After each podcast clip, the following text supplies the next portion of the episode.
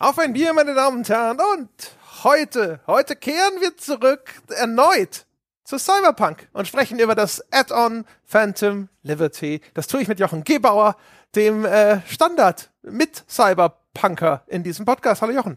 Hallo André. Da sind wir wieder. Ja, natürlich, das sind wir wieder und reden über reden über Cyberpunk, wir kleinen Hacker, wir. mhm. Ja. Drei Jahre später. Kannst du das glauben, dass das schon wieder drei Jahre her ist? Ja, ja, ja, ja, ja, echt schon drei Jahre? Ist es nicht? Oder, doch, oder 2020 ja, ist Cyberpunk erschienen, meine ich. Könnte, könnte sein. Das kam, kommt mir wie gestern vor, natürlich. Ja, als wir hier saßen und dann ja. jeder von uns ein kleines Bug-Desaster aus seiner PC-Version hatte.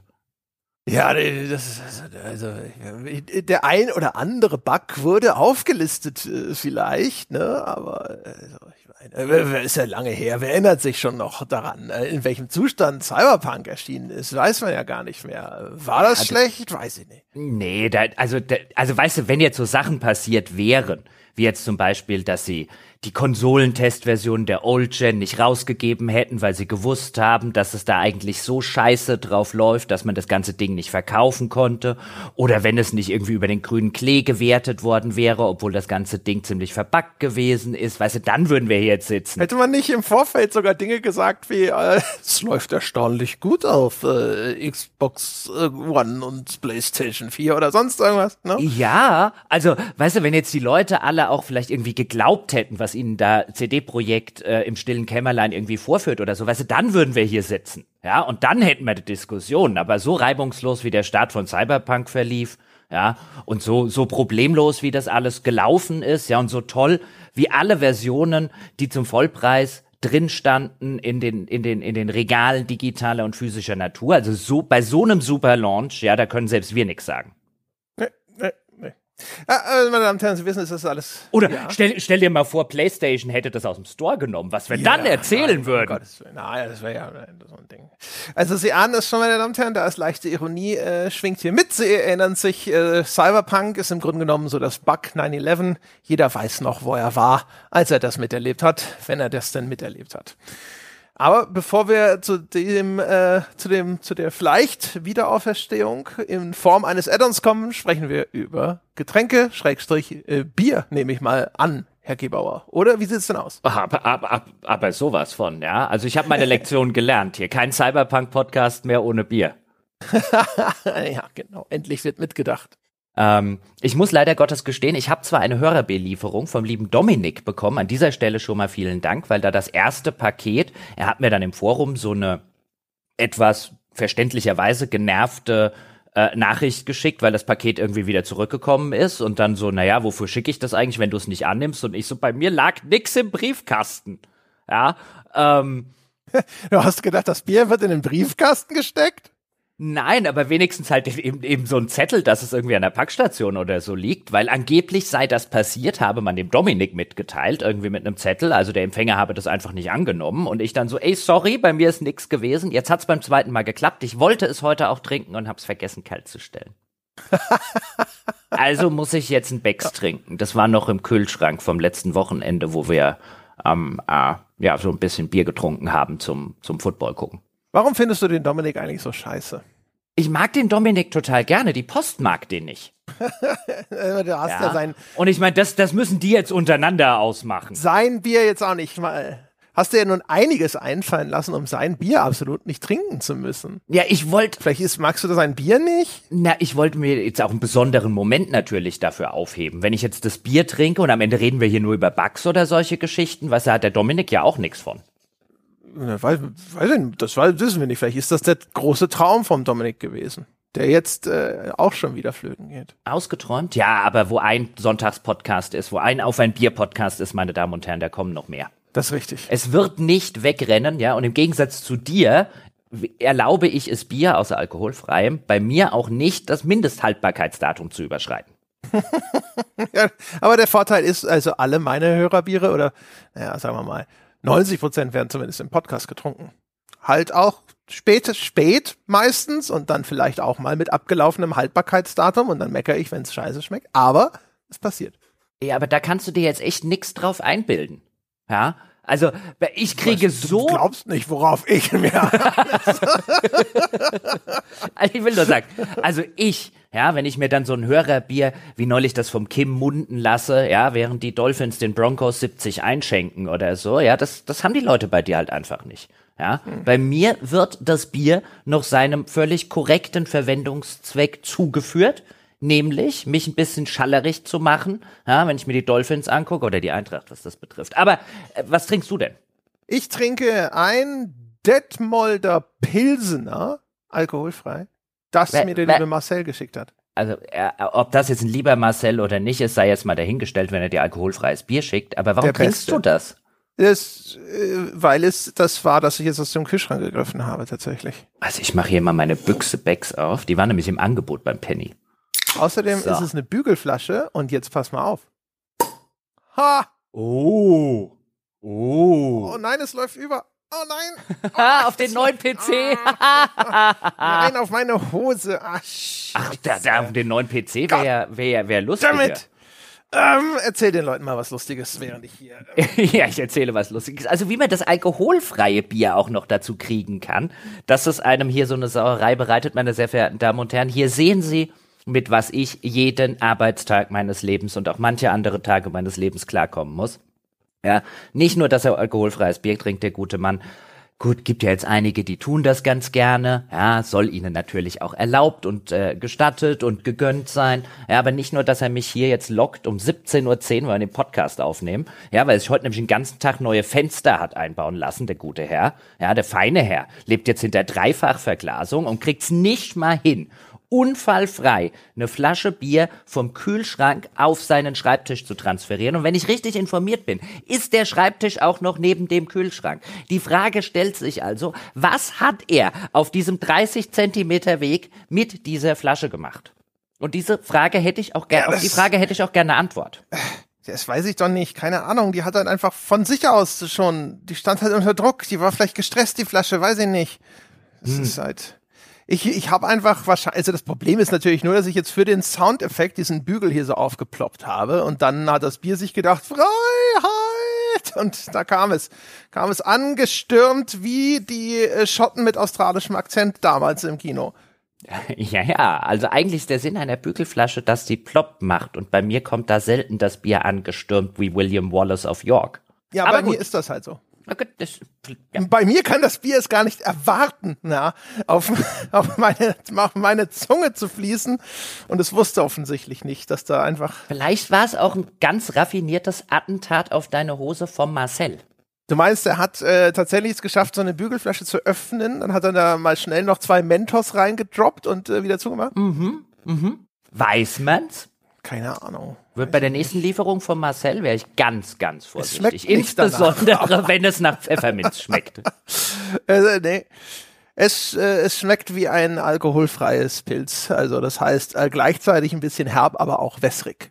ja, sehr schön. Ah, wer, wer, wer, also, du solltest Werbetexter für Detmolder alkoholfreies Pilz werden. Ja, es schmeckt echt. Also, Herb, aber auch wässrig. Ja, doch, der also- neue Slogan der Detmolder Brauerei. Ja. Ja. Ja, genau. Ja, so ein bisschen schmutzig, aber auch langweilig. So stelle ich mir auch Detmold vor. Okay, du kriegst wirklich kein Bier mehr von Marcel. Ich weiß ja nicht, ob der in Detmold wohnt. Vielleicht hasst er auch Detmold, das weißt du nicht. Sehr schön. Marcel, also alles, was nicht alkoholfrei ist, gerne in meine Richtung. Den Marcel habe ich ja für seine, seine wunderbare Lieferung von äh, alkoholfreien Köstlichkeiten schon in mehreren Podcasts gelobt. Der Marcel, der ist, äh, glaube ich, schon emotional sehr stabil. Ja, da kann ich jetzt eigentlich alles sagen. Und äh, der, der wird äh, wissen, ja, dass es an unserer Beziehung, an meiner Liebe zwischen mir und ihm gibt es nichts zu rütteln. Okay, also Marcel, du weißt, wo du mich finden kannst. Ähm, ja, genau.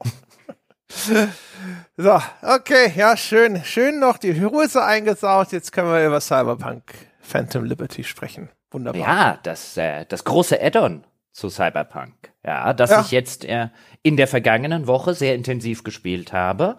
Und wir können ja mal so einsteigen. Fand's echt gut. Ja, Einfach mal so, So ja, was Ungewöhnliches mal hier in den Sonntagspodcast geworfen. Nein, dieses Jahr sind ja wirklich ungewöhnlich viele Spiele erschienen, die gut waren und die ich dann auch tatsächlich gut gefunden habe. Und die, die Serie von 2023, ja, die geht weiter. Hatte ja. durchaus meinen Spaß, teilweise sogar großen Spaß mit Phantom Liberty. Und ich habe das ja so gemacht. Bei dem Add-on ist es so, meine sehr verehrten Damen und Herren, Sie können, wie man das vielleicht von Witcher 3 schon kennt, direkt in das Add-on sozusagen springen, also sich einen Charakter vorfertigen lassen, der dann mit dem Add-on anfangen kann. Der ist auf Stufe 15, glaube ich. Oder Sie machen es wie ich und fangen nochmal ein neues Spiel an, denn zusammen mit dem Add-on ist auch ein neuer Patch 2.0 ersch erschienen, der viele Sachen im Spiel, wie ich finde, nochmal deutlich verbessert hat, viele Kleinigkeiten deutlich besser gemacht hat und das Spiel, wie ich finde, auch spielbarer und ein bisschen, bisschen flowiger, flutschiger gemacht hat. Und ich hatte auch mit dem Hauptspiel, bis ich dann ins Add-on gewechselt bin, ich glaube, da war ich allerdings schon Stufe Pan 30, weil ich auch viele Hauptstory-Missionen mir nochmal angeguckt habe. Und ich hatte mit dem Gesamtpaket, muss man jetzt echt sagen, das ist echt ein schönes Gesamtpaket geworden, jetzt so drei Jahre nach Release. Mm, ja, also das war auch so, also mein Eindruck war vor allem, wenn dann jetzt hinterher irgendwann diese unweigerlichen, weiß ich nicht, Game of the Year Edition oder super extra volle Edition oder Cyberpunk Night City Edition oder was auch immer rauskommt. Ne? Also das Ding, wo sie das Hauptspiel und das Add-on irgendwann im Bundle nochmal zum Vollpreis oder beinahe Vollpreis auf den Markt schmeißen, dann kann man jetzt wahrscheinlich wirklich zum ersten Mal vielleicht wirklich so mit äh, inbrünstiger Überzeugung sagen, das ist eine gute Idee, kaufen Sie sich einen Cyberpunk. Ja, ich hatte ja ähm, für unsere Bäcker zwischendurch mir nochmal die PS5-Version angeguckt in einer kleinen Viertelstunde, weil es mich auch interessiert hat, ist aber auch schon ein Weilchen her. Mhm. Also das Hauptspiel ist, was den technischen Zustand angeht, schon seit einiger Zeit, finde ich, auf einem auf einem Niveau, wo man unbedenklich sagen kann, das kann man jetzt kaufen. Aber ich würde sagen, durch auch gerade noch diesen Patch 2.0, der für mich viele Ärgernisse ein bisschen bereinigt, die das Hauptspiel noch hatte, ist es jetzt wirklich auf einem Zustand. Also wäre das Ding, wenn man mal Phantom Liberty ausklammern, wäre das Ding so erschienen, wie es jetzt ist, finde ich, könnte man legitimerweise die Diskussion führen, ob da auf der grünen Wiese eine 9 davor stehen könnte.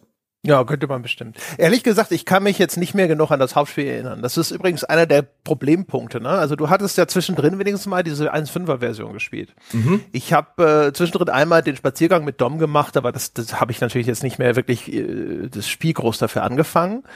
Und äh, ich habe jetzt auch mein altes Safe Game geladen und habe mit dem den äh, das Add-on gespielt. Und ähm, das hat, also es gibt verschiedene Problemchen, äh, die dabei auftreten. Das eine ist natürlich, ich hatte wirklich alles, ich habe keine Ahnung mehr gehabt von dieser Hauptstory. Dann ist da auf einmal Johnny Silverhand, also der Keanu Reeves Charakter, ist auf einmal wieder da. Da kommen wieder so alte Begriffe auf. Du guckst in deinen Questlog und da stehen lauter Sachen drin und es war alles so, ich habe gedacht so, what the fuck, ey, ich bin komplett raus. Ne? Und ich meine, drei Jahre nach Erstveröffentlichung, also Dezember 2020, kam ja Cyberpunk raus. Ne? Und ähm, dann nach so langer Zeit jetzt erst das Add-on zu bringen, klar, das war nicht so geplant, aber das ist halt auch eine Ansage. Ne? Und jetzt auch noch nach einem, das ist ja schon der zweite Rework eigentlich, dieses Spiel. Du hattest mir, meine ich, bei der 1.5er Version auch schon erzählt, dass sie ja damals auch schon relativ fundamental versucht haben, nochmal mhm. so bestimmte Systeme zu überarbeiten. Das haben sie jetzt nochmal gemacht äh, Leute wie ich, die jetzt in dieses Spiel zurückkehren, um das Add-on zu, äh, zu spielen, die stehen dann auch auf einmal so vor den Trümmern ihrer Skillbaum-Existenz und das heißt so, ja, das kannst du jetzt bitte alles doch mal neu verteilen und ich so, äh, alles sieht anders aus. Es gibt viele Dinge, die anders funktionieren. Ganz bestimmte Gameplay-Elemente, die ich kennengelernt habe im Hauptspiel, gibt es so nicht mehr und wurden komplett umgestrickt und so. Ich habe dann erstmal tatsächlich, bevor ich überhaupt das Addon angefangen habe, habe ich ein paar alte äh, übrig gebliebene Sachen aus meinem Questlog im Hauptspiel gespielt, nur um wieder reinzukommen und wieder so ein Gefühl für das Spiel zu bekommen, bevor ich mit diesem Addon anfange. Also da stehst du echt so ein bisschen wie der Ochs vom Berg. Das kann ich mir vorstellen, aber sowas macht man ja auch nicht. Also ich wäre jetzt nie auf die Idee gekommen, auch nur den 1 0.5er Spielstand zu übernehmen, genau weil ich sowas vermeiden will. Da fühlt man sich dann irgendwie, finde ich, so ein bisschen, wenn irgendwie ein drei Jahre oder wenn ich ein ein Jahre altes Spiel, selbst wenn ich ein sechs Monate altes Spiel noch mal in meinen Spielstand reinhüpfe, komme ich mir ein bisschen so vor, wie jemand, der, der nachts um drei auf eine Party kommt und komplett nüchtern ist. Und man guckt sich dann so um und alle Leute haben irgendwie Themen und haben schon einen im Tee oder so. Man steht so da und denkt sich, ähm, irgendwie fühle ich mich hier überflüssig und ich, ich komme hier nicht rein in die Gespräche und, äh, und so weiter. Und deswegen mache ich sowas erst gar nicht. Deswegen habe ich gedacht, dann fängst du halt noch mal von vorne an. Und wenn man von vorne übrigens noch mal die Hauptstory anfängt, dann muss man auch schon ein ganzes Weilchen die Hauptstory verfolgen. Das kann man ja bei Cyberpunk auch ganz gut. Also man kann den Nebenkrempel dann einfach erstmal weglassen und sich auf die Hauptstory konzentrieren. Ähm, denn man muss einige Missionen schon in der Main Story des Hauptspiels spielen, um dann in den äh, DLC beziehungsweise in das Add-on rüberwechseln zu können. Und das ergibt auch einfach angesichts der Struktur des Add-ons und der Story des Add-ons, ergibt das auch sehr viel Sinn. Auch diese ganzen Geschichten, die du jetzt schon erwähnt hast, da läuft dann plötzlich der Johnny Silverhand, also der Keanu Reeves Charakter rum, der ja im Hauptspiel eine zentrale Rolle spielt und, und, und. Das Phantom Liberty würde nicht funktionieren erzählerisch, wenn es nicht annehmen würde, dass man die Hauptstory bis zu einem gewissen Punkt gespielt hat.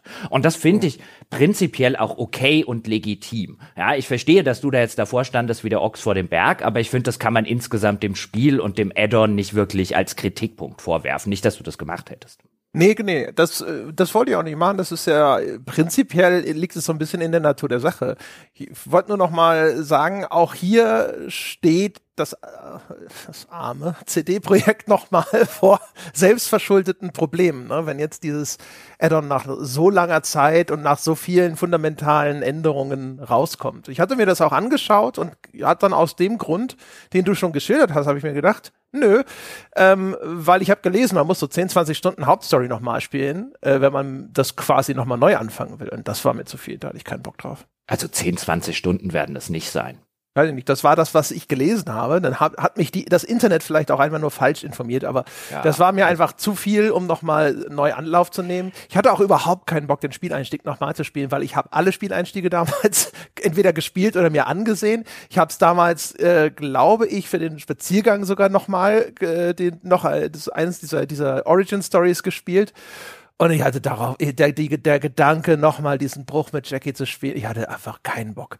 Ähm, das ist ganz interessant, weil ich bin froh, dass ich ihn noch mal gespielt habe, äh, gespielt habe aus zwei Gründen. Einer hat mit der Story auch des äh, Add-ons zu tun, werden wir dann später drauf kommen, ein bisschen Foreshadowing an dieser Stelle, meine Damen und Herren. Und der zweite war, weil ich dann, als ich angefangen habe, das Ganze noch mal zu spielen, ähm, aufgrund der der vielfachen Aussagen, dass teilweise die deutsche Version besser sei als die englische, äh, Vertonung des Spiels das Ganze nochmal neu angefangen habe auf Deutsch, also auch mit den deutschen Sprechern, unter anderem von Keanu Reeves zum Beispiel, ähm, also die auch den richtigen Synchronsprecher gewählt haben, der in den Filmen drin ist. Und dann hatte es ein bisschen ein anderes Gefühl, weil dann Charaktere ein bisschen anders funktionieren, je nachdem, wer sie vertont. Und ich muss unterm Strich sagen, ich habe dann irgendwann wieder auf das Englische zurückgewechselt, aber es ist eine herausragend gute deutsche Vertonung. Und äh, zumindest diesen Einstieg nochmal auf Deutsch zu spielen, hat ihn dann interessant genug gemacht. Ja, was machen sie aus den ähm, Rollen? Welche funktioniert besser? Welche funktioniert schlechter? Ich finde zum Beispiel meinen männlichen Hauptcharakter wie, also V, wie er ja heißt, der ist auf Deutsch viel besser, finde ich, als der englische.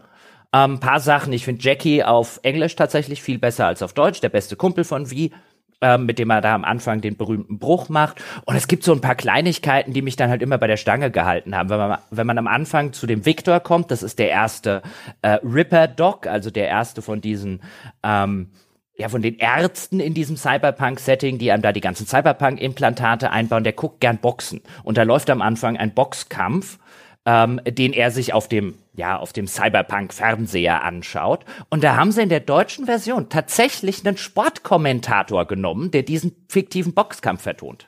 Also nicht einfach irgendeinen Sprecher, sondern einen bekannten Sportkommentatoren. Ich erinnere mich, dass du damals schon gesagt hast, dass der deutsche Sprecher von Keanu Reeves dir viel lieber war.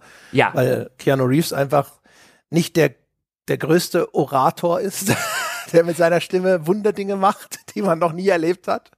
Nein, oder, ähm, oder mit seinem Schauspiel, was das betrifft.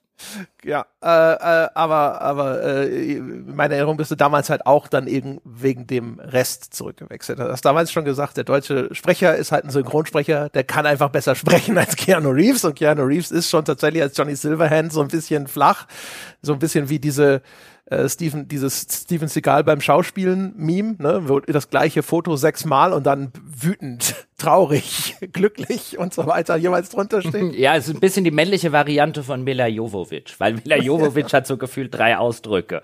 Ja, überrascht, sehr überrascht und perplex. genau. Ja, also von, von daher, das äh, hat sich ja das hat sich damals ja auch schon angedeutet, dass sie ja. da eigentlich bei, der deutschen Vertonung echt einen guten Job gemacht haben. Die haben herausragend guten Job gemacht, jetzt wo ich es auch noch mal länger gespielt habe. Ähm, und an der Stelle sei auch noch mal gesagt, dann das wird nach wie vor einer meiner Hauptkritikpunkte am, am Hauptspiel bleiben und das ist bestimmt bis zu einem gewissen Grad auch Geschmackssache. Ja, aber ich finde, Keanu Reeves funktioniert in der Rolle einfach nicht. Ja, also in dieser des charismatischen Rockstars, der Anarcho geworden ist und dann Anschläge und dafür fehlt dem fehlt dem jedes Charisma, sowohl in der Stimme als auch im Spiel. Damit mhm. ich diese Rolle ihm irgendwie abnehme, aber ey, für andere Leute funktioniert's gut. Also das habe ich einfach wieder beim Spielen gemerkt und da gewinnt er halt in der deutschen Fassung schon, weil die deutsche Synchronstimme viel mehr Charisma versprüht als er selber. Ja. Also ich fand auch, ist das Einzige, was nett ist, ist halt einfach, dass Keanu Reeves im Spiel ist. Das ist das, das ist der Teil, der daran irgendwie nett ist, ne? Ähm, aber ansonsten, ich mochte den, den Johnny Silverhand Charakter im Hauptspiel schon nicht besonders und ich fand auch nicht, dass der besonders treffend verkörpert ist durch Keanu Reeves in der Hinsicht. Aber gut, reden wir über das Add-on. Reden wir über das Add-on. Und dann natürlich auch über Patch 2.0. Den packen wir hier jetzt mal mit rein, würde ich sagen. Und äh, sagen dann aber bei passender Gelegenheit, was eine Patch-Änderung, was eine Add-on-Änderung ist, weil ja vielleicht manche Leute draußen sitzen und sagen, nee, das Add-on will ich mir noch nicht kaufen. Aber Cyberpunk habe ich jetzt schon, habe ich damals vielleicht angefangen und dann irgendwie wegen Bugs oder wegen sonstigen Geschichten aufgehört und wird jetzt noch mal reinspielen, ja, wenn der Patch wirklich so gut ist. Deswegen sollten wir darauf aufpassen, dass wir den Leuten auch sagen, was ist Patch und was ist Add-on. Ähm, aber können wir jetzt in eine Diskussion packen. Ja, genau. Wir springen dann einfach hin und her. Also vielleicht mal so rum angefangen. Also äh, jetzt nochmal hinzu, hinzu kommt natürlich jetzt noch, ne, ich habe das jetzt endlich auf, habe das auf dem neuen PC gespielt. Deswegen hatte ich auch unter anderem richtig viel Bock drauf, das zu spielen. Und äh, äh, da, auch das muss ich sagen, war eine große Freude. Das schon mal vorneweg. Ne? Also mhm. ich habe das jetzt wirklich da in, in allerhöchsten Grafiksettings gespielt, inklusive Path Tracing, Ray Tracing. Und äh, das ist schon teilweise eine Augenweide, das Ding. Oh. Ne? Also ja. sowohl äh, die, die alte Stadt als auch die neuen Areale. Also gerade was das mit den Lichteffekten macht, ist wirklich fantastisch. Also das ist super geil. Also du, du hast natürlich jetzt das äh, sozusagen den Vorteil, dass du viel mehr Effekte und so weiter, also nochmal deutlicher wie das Path Tracing jetzt zum Beispiel hast. Ich habe es auf der PS5 mit Ray, im Raytracing-Modus gespielt. Der sieht jetzt vielleicht nicht ganz so beeindruckend aus wie deiner, aber dafür ähm, auf dem großen Fernseher in HDR und das sieht schon echt geil aus, das Ding. Hast du das Gefühl, da hat sich da noch was geändert seit 1.5? Damals war es ja so, das hatte nur Raytraced Shadows, also nur die Schatten. Du weißt ja, ich bin jetzt nicht so der Technik-Fanatiker, aber man hat, finde ich, schon gesehen, wenn du nachts unterwegs bist und dann die Reflexionen im Licht bei Pfützen auf der Straße. Also ich habe den Eindruck, das sieht schon noch mal eine Ecke stärker aus und läuft vor allen Dingen absolut butterweich und flüssig bei mir. Ähm, der Raytracing-Modus ist ja auf 30 Frames pro Sekunde, sagt er mir zumindest, wenn ich ihn aktiviere. Ähm, aber da habe ich nix von also ich habe nie irgendwelche Einbrüche gehabt oder zumindest keine spürbaren. Das Ding lief butterweich und ich hatte bis zum Schluss des Add-ons, wo es einen nervigen Bug gab, den wir beide gehabt haben, der jetzt aber auch nicht riesig der Rede wert gewesen ist, hatte ich vor allen Dingen auch null Probleme. Also so alles, was vielleicht auch bei 1.5 noch nicht so ganz rund gelaufen ist, was vielleicht KI angeht, gerade so eine Verkehrs-KI oder vielleicht ein paar aufploppende Autos oder so, alles rausgenommen. Das Ding läuft butterweich und lief bei mir völlig problemlos. Ja, also in diesen absolut aller, aller, allerhöchsten Settings, da muss ich diese Upscaling-Funktion von Nvidia aktivieren, die äh, so ein bisschen ja mit KI äh, zusätzliche Frames generiert und dadurch dann dir eine höhere Framerate ermöglicht. Ähm, und damit hatte ich dann wirklich also super stabile, richtig hohe Frameraten. Äh, das merkst du optisch als äh, Laie, Beobachter wie ich überhaupt nicht, dass diese Funktion aktiv ist, großartig und es ist wirklich fantastisch. Also es ist wirklich fantastisch von vorne bis hin. Und ich muss auch sagen, äh, der schlagendste Unterschied vielleicht überhaupt war, das ist jetzt ein äh, echt sauberes Open-World-Spiel. Also bis zum Schluss. Wir hatten witzigerweise echt das gleiche Problem. Das scheint ein verbreiteter Bug zu sein. Der ist auch nicht ganz ohne. Das ist schon ein substanzieller Bug, der da äh, noch am Schluss aufgetreten ist. Und zwar gibt's da eine Mission, an deren Ende man auf einmal nicht mehr in das äh, Spielmenü kommt und auch keine Anrufe mehr tätigen kann. Und dann muss man aus dem Spiel raus ins Hauptmenü oder das Spiel sogar schließen und dann wieder zurück, um das zu beseitigen. Ne? Also das ist schon nicht ganz ohne. Aber das war war wirklich. Gibt's auch, tritt auch übrigens vorher auf. Ich hatte das Problem, dass ich keinen anrufen kann, schon vor der Mission. Also das okay. scheint gegen Ende der Hauptquest scheint das ähm, aufzuploppen, weil innerhalb, also meine Theorie ist, weil es mir nur in diesen Missionen passiert ist, es gibt in der Hauptquest, ohne jetzt große Spoiler, ähm, das Add-ons gibt es Missionen, bei denen man sich ähm, quasi per so Cyberimplantat in andere Personen verwandelt, was ein echt cooles Feature ist. Und ähm, wenn ich eine dieser Missionen hatte, ja, dann hat das Spiel, glaube ich, nicht so richtig erkannt, dass ich jetzt dann, wenn die vorbei war, wieder der richtige Wie ist und mir Funktionen zur Verfügung gestellt, die der richtige Wie dann haben darf. Ja, genau. Also ich habe auch äh, online gelesen, dass das anscheinend genau mit diesem Ding zusammenhängt. Das ist sehr schade. Bei mir war es so, ich habe das Spiel schon vorher, wenn man so will, durchgespielt. Und äh, dann habe ich gedacht, ja, die hole ich jetzt noch nach, bevor ich hier anfange, die Epilogmissionen zu spielen. Und bis dahin hatte ich mir notiert, krass, keinen einzigen Bug gehabt. weil, bis dahin, also wir wissen ja, Open-World-Spiele sind komplexe Systeme da kann es eigentlich immer mal vorkommen, dass da mal die Physik rumglitscht, ne? dass die KI komische Sachen macht. Ich hatte auch so, wirklich so Kleinigkeiten hatte ich vorher schon mal. Da hat dann zum Beispiel die Wegfindung, die dir den äh, Weg auf der Minimap zum Ziel anzeigt, die hat dann ganz komische Routen angezeigt, wo du erkennst, dass das Quatsch ist, was die dir da gerade aufmalt. Ne? Ähm, äh, sowas hatte ich vorher auch schon mal. Das würde ich aber bei so einem Spiel echt einfach nicht mal mehr grob. Das finde ich nicht nicht groß der Rede wert, ne? weil das ist super selten aufgetreten, also ein, zwei Mal in der gesamten Spielzeit und ansonsten war das tipptopp. Absolut tipptopp. Wenn der Bug nicht gewesen wäre, hätte ich das einschränkungslos so vorgetragen.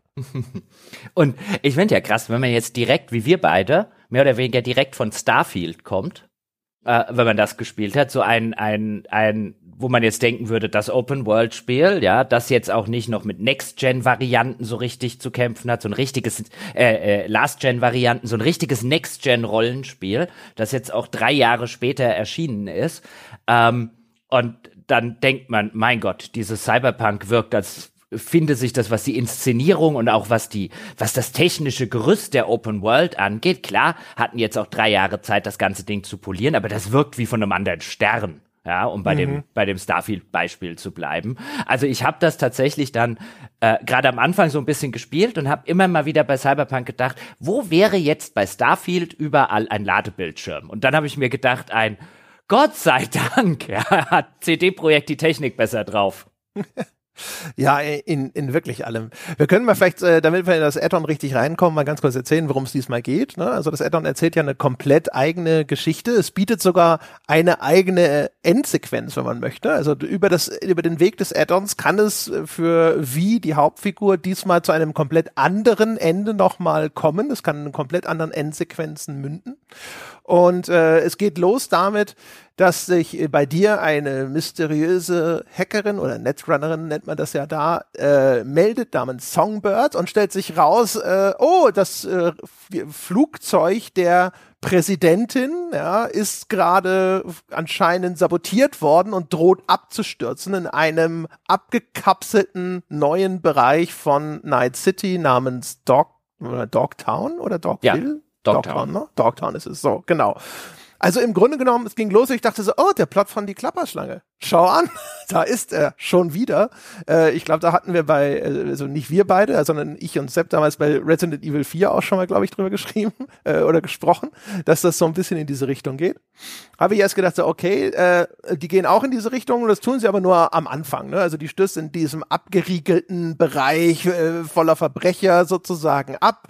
Das ist ein separater Bereich, der so durch extra bewachte Schleusen von Night City abgetrennt ist. Dort ist auch, ist unter der Herrschaft von so einem Paramilitär, Kurt Hansen, der Truppen dort so die, die Quasi-Regierung darstellen.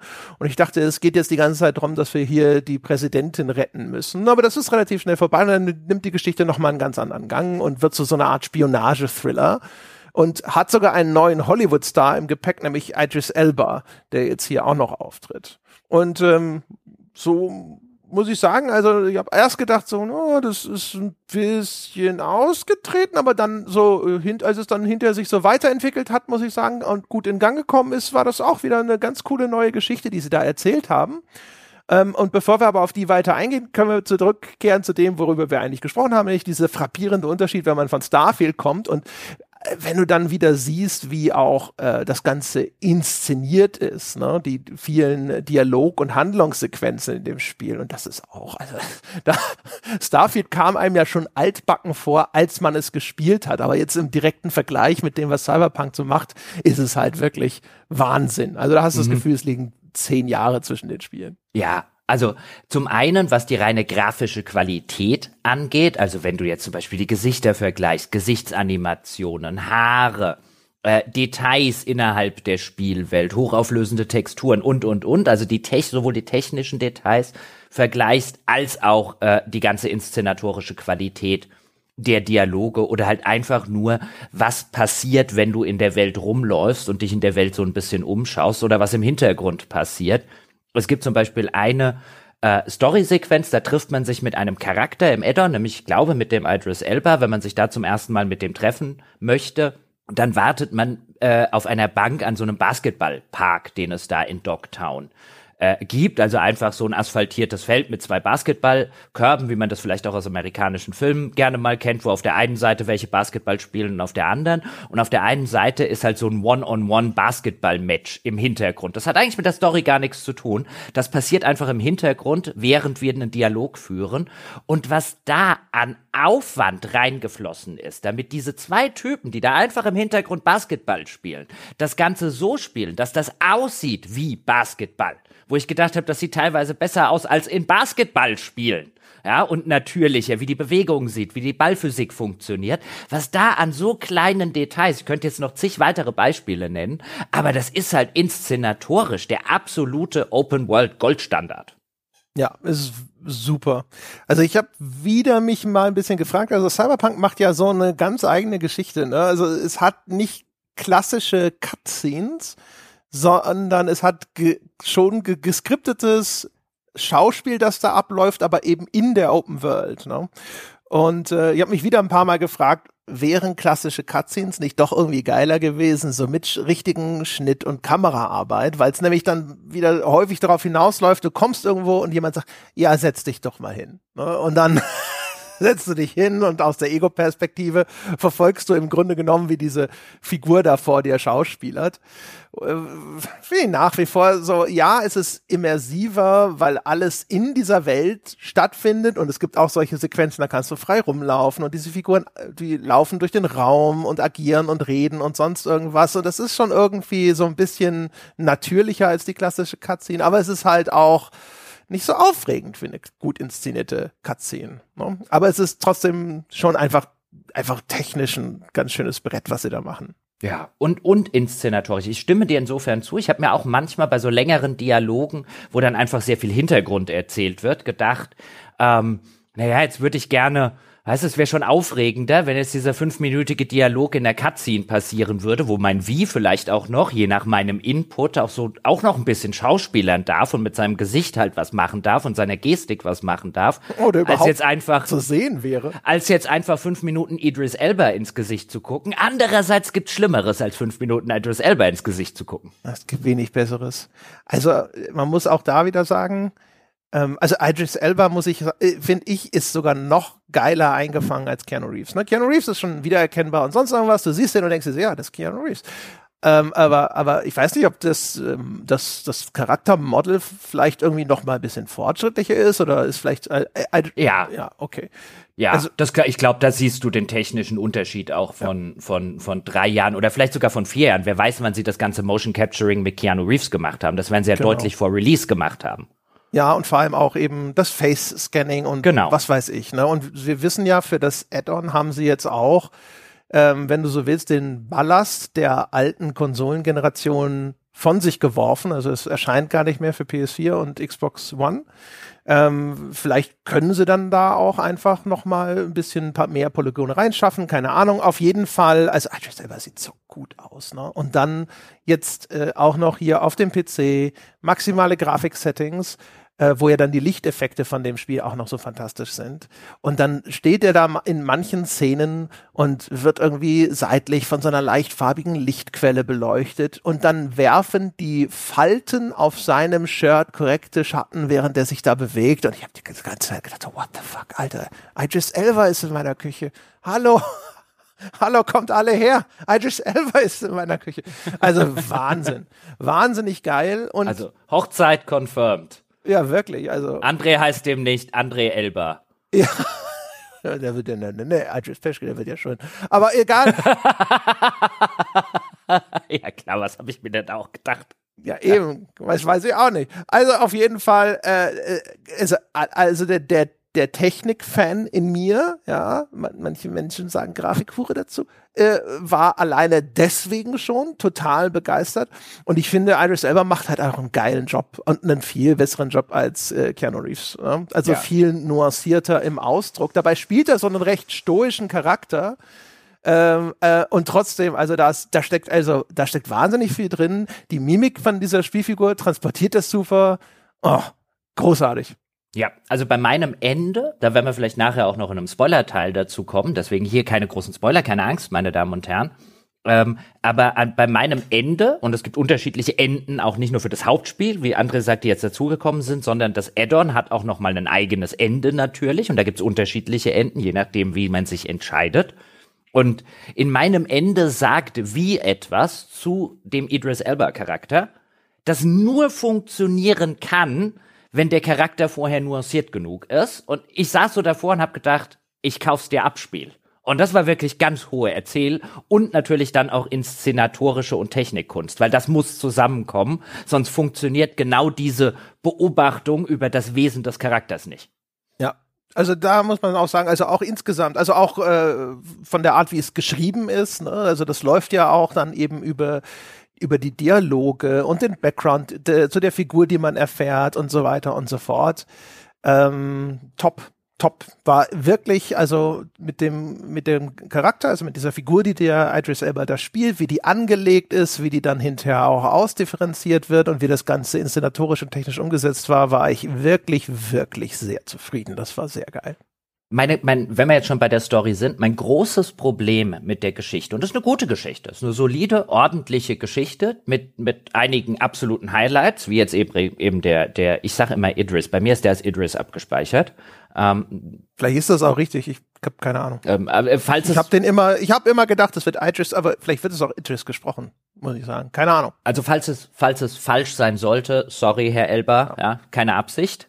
Ähm, Äh, nicht nur bei dem Charakter, sondern ich hatte ein fantastisches Ende. Ja, also mein Ende fand ich total super in diesem Ding. Ich so auch. richtig. Ich war mit meinem Ende übrigens auch sehr zufrieden. hochzufrieden. Ich saß davor und habe gedacht, yes, das ist ein richtig gutes Endespiel.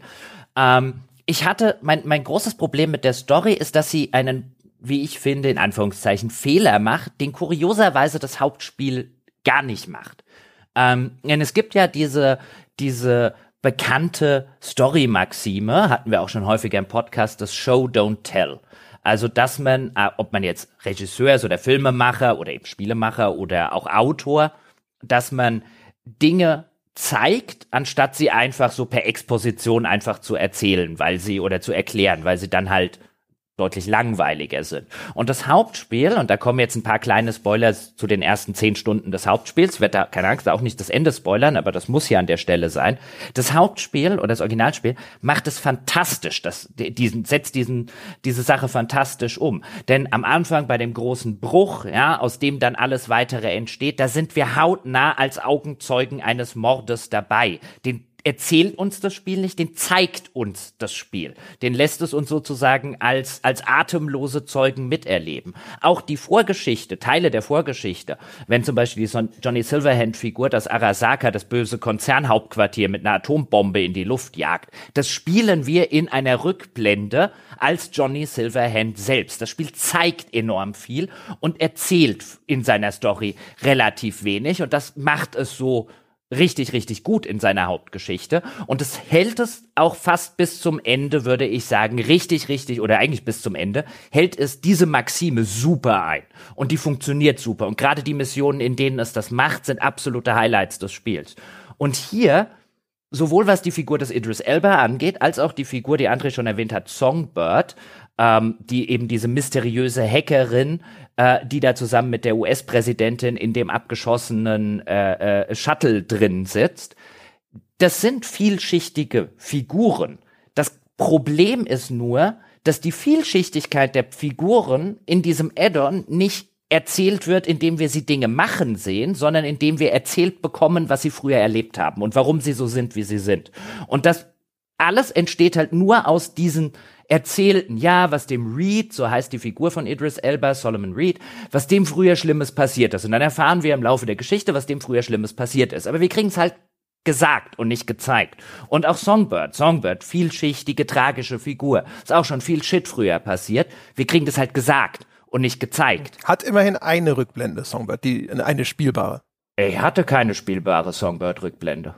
Echt hat es nicht? Ich habe, äh, da gibt's dieses eine Ding, da spielst du so eine Erinnerung von ihr nach, wo du in ihrer alten Bude bist. War das nee. Nee? nee. Ach krass. Nee. Siehst du mal. Da kann ich mich null erinnern. Nee. Also gibt Und, es, äh, aber wir, wir, werden später darüber äh, sprechen noch. Also das äh, benutzt natürlich wieder so eine Branching Storyline, je nachdem, wo man welche Entscheidung trifft, kriegt man manche Inhalte nicht zu sehen. Dann hast du das vielleicht mhm. äh, bei dir sozusagen verpasst, aber Hab das äh, gab es. Okay, dann immerhin, dann da sei ihm das zugestanden. Aber ich würde sagen, unter dem Strich, und das finde ich so ein bisschen schade, das sind zwei super interessante, tragische Figuren. Nur ihre Tragik wird halt einfach erzählt. Und äh, äh, da finde ich halt einfach, das war so ein bisschen das Problem, was ich habe, weswegen ich sage, unterm Strich, auch wenn sie geile Momente hatte, würde ich die Story nur in Anführungszeichen als gut abspeichern ähm, und nicht als sehr gut oder ausgezeichnet. Da hatte das Hauptspiel mehr geile Momente, weil es genau das dann richtig macht. Und wenn übrigens das Addon das mal tut, an einer Stelle werden dann plötzlich von einem Charakter äh, unerwartet Leute erschossen. Und da saß ich davor und dachte, das ist eine der geilsten Szenen in dem ganzen verdammten Add-on, bislang der geilsten Story-Szenen. Nicht mal, weil das so unfassbar viel, unfassbar wichtig jetzt für den weiteren Verlauf wäre, ob die Figuren jetzt erschossen werden oder nicht, sondern weil endlich mal eine Figur was macht und mir das Spiel das zeigt, wie sie ist. Und nicht einfach nur sagt, der ist so. Ja. Also ich mochte, ich mochte die Handlung, die war schon gut. Ich fand der reine Plot des Spiels. Also ich mochte, wie gesagt, also die Charaktere und ihre Charakterisierung fand ich richtig gut. Und der reine Plot, der war mir zu sehr auch so, oh, wie soll ich das nennen? Geradezu episodisch. Weißt du, es ist halt so, das ist der der Abschnitt, wo äh, das Präsidentenflugzeug abstürzt und du rettest die Präsidentin und jetzt kommt das Ding, oh, Songbird ist ge gefangen genommen worden, wir müssen Songbird retten und jetzt kommt, ah, überraschende Wendung, jetzt kommt der Teil und irgendwie war das so, weiß ich nicht. Ich hatte das Gefühl, es ist, es wirkte für mich wirklich wie so eine, so eine Fernsehserie und diese einzelnen Blöcke, die waren zwar durch diese übergreifende Erzählung schon verbunden, aber die wirkten so in sich gekapselt und das war alles irgendwie so, so nette Episoden, aber irgendwie hatte ich mir gewünscht, es wäre lieber, glaube ich, ein größeres, kohärentes Ganzes gewesen. Also der Teil hat mich jetzt nicht so gestört, zumal die Missionen an sich ähm, im Addon auch schon durchaus hübsch abwechslungsreich sind. Also da ähm, wechseln sich dann Dinge ab, die eher so ein bisschen Walking Simulator Passagen, Erzählpassagen, guck dich hier ein bisschen um, versetze dich oder versuche dich in andere Leute so ein bisschen rein zu versetzen. Wie können wir die irgendwie überreden? Also eher so eine ja, Walking Simulator passt oder so ganz seichte Adventure-Passagen könnte man auch dazu sagen. Dann gibt es sehr lineare Shooter-Passagen, die ein bisschen an den Call of Duty erinnern, aber halt einfach in geil inszeniert. Ähm, dann gibt's irgendwann eine Passage, da muss man das Auto ähm, Übernehmen von den Leuten, die dort eigentlich drin sitzen. Und dann gibt es so eine Story-Auto-Fahrpassage, wo es dann so ein gewisses Zeitlimit gibt und zwischendurch übernehmen die Insassen dann selber mal wieder das Auto und fahren in die falsche Richtung. Der, also ich finde, dass gerade in seiner Main-Story hat das einen schönen Abwechslungsreichtum, was das reine Missionsdesign angeht. Es bleibt aber halt immer, das ist sozusagen die Kehrseite der inszenatorischen Medaille, es bleibt immer eine sehr, sehr lineare Angelegenheit. Also man hat hier nicht das Gefühl, dass man diese Missionen auf tausend unterschiedliche Arten und Weisen lösen kann. Es gibt immer mal wieder kleinere Variationen. Schleichst du dich hier jetzt an den Wachen vorbei oder erschießt du sie einfach alle? Ja, aber das ist schon ein sehr, sehr lineares Erlebnis, was ich jetzt aber auch wenn ich Rollenspiele sehr mag, die mir auch in den Hauptmissionen halt eine große spielerische Freiheit geben, das fehlt hier zwar, aber dafür ist die Inszenierung meistens so top und so on point, äh, dass ich das so ein bisschen verschmerzen kann. Also da würde ich auch überall zustimmen. Für mich war es halt echt nur so, weißt du, weil du, es wechselt ja so ein bisschen dann immer so, ähm, so erstmal nur so, jetzt ja, jetzt musst du, jetzt musst du die Figur retten, jetzt musst du die Figur befreien, ne? Und dann kommt so, oh, jetzt gibt's hier irgendwie einen Reveal, ne? Was sind die, die Motive von diesem oder jenem Charakter? Und das war halt alles eher so, ja, ist ganz nett, ne? Aber was da so erzählt wurde, war halt einfach für mich war nicht so wahnsinnig spannend. Dieser Abwechslungsreichtum, der, der, der, der schlägt sich dann halt auch nieder, dass das so, so das Spiel manchmal so tonal shiftet. Ne? Am Schluss gibt es einen Abschnitt, der ist erkennbar so, das ist jetzt der Gruselabschnitt. Ui, den hatte ich nicht. Wird's ein bisschen schaurig. Ach, den hattest du auch nicht, Mensch, ne? Den hatte ich auch nicht. Da kannst du mal sehen. Ja, das so, ich habe gelesen, es gibt sozusagen eine Alien Isolation Passage, so hat mir das das Internet verkauft. Die hat man aber nur, wenn man sich äh, äh, anders entscheidet, als ich das habe. Oh, okay, ja, siehst du, also und ja, das ist natürlich doch das. Aber ist ja geil, dass sowas drin ist. Ja. Das ist, ja, also es ist geil, dass. Und, und, und dass ich das noch nicht mal gesehen habe, weil ich mich halt anders entschieden habe. Ich finde sowas geil ich finde es prinzipiell geil, dass äh, tatsächlich Entscheidungen in dem Spiel die Konsequenz haben, dass du halt auf ganz unterschiedlichen Pfaden durch das Spiel gehst ne, und das, wie man ja jetzt hier sehr deutlich merken kann. Ne? Also sind dann die Spielerfahrungen sich auch sehr stark unterscheiden können. Macht natürlich die Unterhaltung dann auch ein bisschen schwieriger, wenn der eine sagt so, ja, das kam mir jetzt so ein bisschen komisch vor und der andere sagt, das gibt's doch gar nicht, bei mir kam das gar nicht vor. Ähm, ja, also auf der Ebene ist das auch cool. Ne? Also auf dieser interaktiven, das Spiel reagiert auf deine Entscheidungen Ebene. Nur wenn ich mir dann halt den, den, die, die eigentliche Handlung, so wie ich sie erlebt habe, wenn ich dir dann so Revue passieren lasse, dann wirkt das halt für mich manchmal sehr willkürlich. Denn zum Beispiel der Weg in diese Gruselpassage, der wird durch einen unfassbaren Zufall herbeigeführt. Da kommt jetzt ein Mini, Mini, Mini-Spoiler, da muss man nämlich jemanden befreien. Dafür plane ich einen Überfall auf einen Konvoi, ja, der diesen Gefangenen transportiert. Und dann finde ich zufällig, also ich, ich habe ja diesen Ort gewählt, um diesen Konvoi anzugreifen, weil der taktisch ideal ist, um diesen Konvoi anzugreifen. Und zufällig findet sich da dann aber auch noch der Zugang zu so einer geheimen Spuk-Gruselbasis. Und das war so ein Ding. Das waren so Resident Evil Levels of äh, Storytelling für mich. Ja, ich kann, ich kann ja schon verstehen, wo du herkommst. Also ich würde jetzt auch sagen, es gab zwischendrin, also der Mittelteil ist nicht herausragend dieser Geschichte. Fand ich jetzt auch nicht. Da gab es immer mal wieder Passagen und Missionen, wo ich mir gedacht habe, naja, okay, finde ich jetzt erzählerisch nicht sonderlich interessant, aber meistens hatten sie einen netten spielerischen Kniff. Wie eben, du musst von jemandem das Auto übernehmen oder es gibt so eine Unterwasserpassage, die ist auch nicht zu lang, wie das Unterwasserpassagen gerne mal sind. Also es gab, oder halt was Inszenatorisches, dass du dich irgendwie auf eine Party einschleust und mein Gott, wenn CD-Projekt eine Party Boah, Alter, ja, die Party. Darstellt in Cyberpunk, dann sieht das aus wie eine fucking Cyberpunk-Party. Boah, ey, da müssen wir aber mal ganz kurz fallen. Also diese Party, also nicht nur ist das wieder geil Design, sondern auf der Party ist ein Sch Und erinnerst du dich an die Party von Starfield? Nein. ja, weißt du, das ist so, das, also also ja, aber weißt du, also erst also auf der Party ist gibt's auch noch einen Show Act. Da tritt eine Künstlerin mhm. auf. Mhm. Und das heißt, dann hat CD Projekt mal eben quasi einen, einen kompletten Song-Act inklusive der Choreografie in dieses Ding eingebaut. Und hier ist halt also dieses ähm, alle was normalerweise Cutscenes wären oder sowas, laufen in der Spielwelt ab. Das war, das war wirklich in dem Moment das Geilste, glaube ich, was ich vielleicht jemals in einem Open-World-Spiel gesehen habe. Weil das ist wirklich, diese Figur tritt auf der Bühne auf, sie singt und es gibt eine riesige, ich nehme an, Hologrammshow, ne? Und dann steht sie da auf der Bühne und hinter ihr werden in den Raum und durch den kannst du dich ja frei bewegen die ganze Zeit. Das ist komplett interaktiv, ne? Werden riesige Flügel hinter ihr in diesen Geil. Raum rein Geil. projiziert. Äh, hinterher so wie das so das Universum und, und oh, das ist so geil. Ich habe da echt gestanden und die Kinnlade äh, ging nur weiter runter. Das war wirklich fantastisch. Ja, das war Bombe. Also ich weiß nicht, ob du es auch hattest. Bei mir hat das angefangen, als ich im, im ersten Stock, diese Party hat halt mehrere Stockwerke, unten hast du halt so den, den, den Dancefloor und die Bühne und dann oben so Balustraden und Balkone und ich habe am Ende einer einer, eines Story-Dialogs lehnte ich an diesem Balkon von oben und dann ging die Show los bei mir dort unten. Und dann stand ich erstmal schon da oben und hab da runtergeguckt und so, das machen die gerade nicht wirklich. Und oh, okay, doch, sie machen es wirklich. Und dann bin ich dann runtergelaufen, bin natürlich da auch dran vorbeigelaufen. Das ist halt wirklich, also.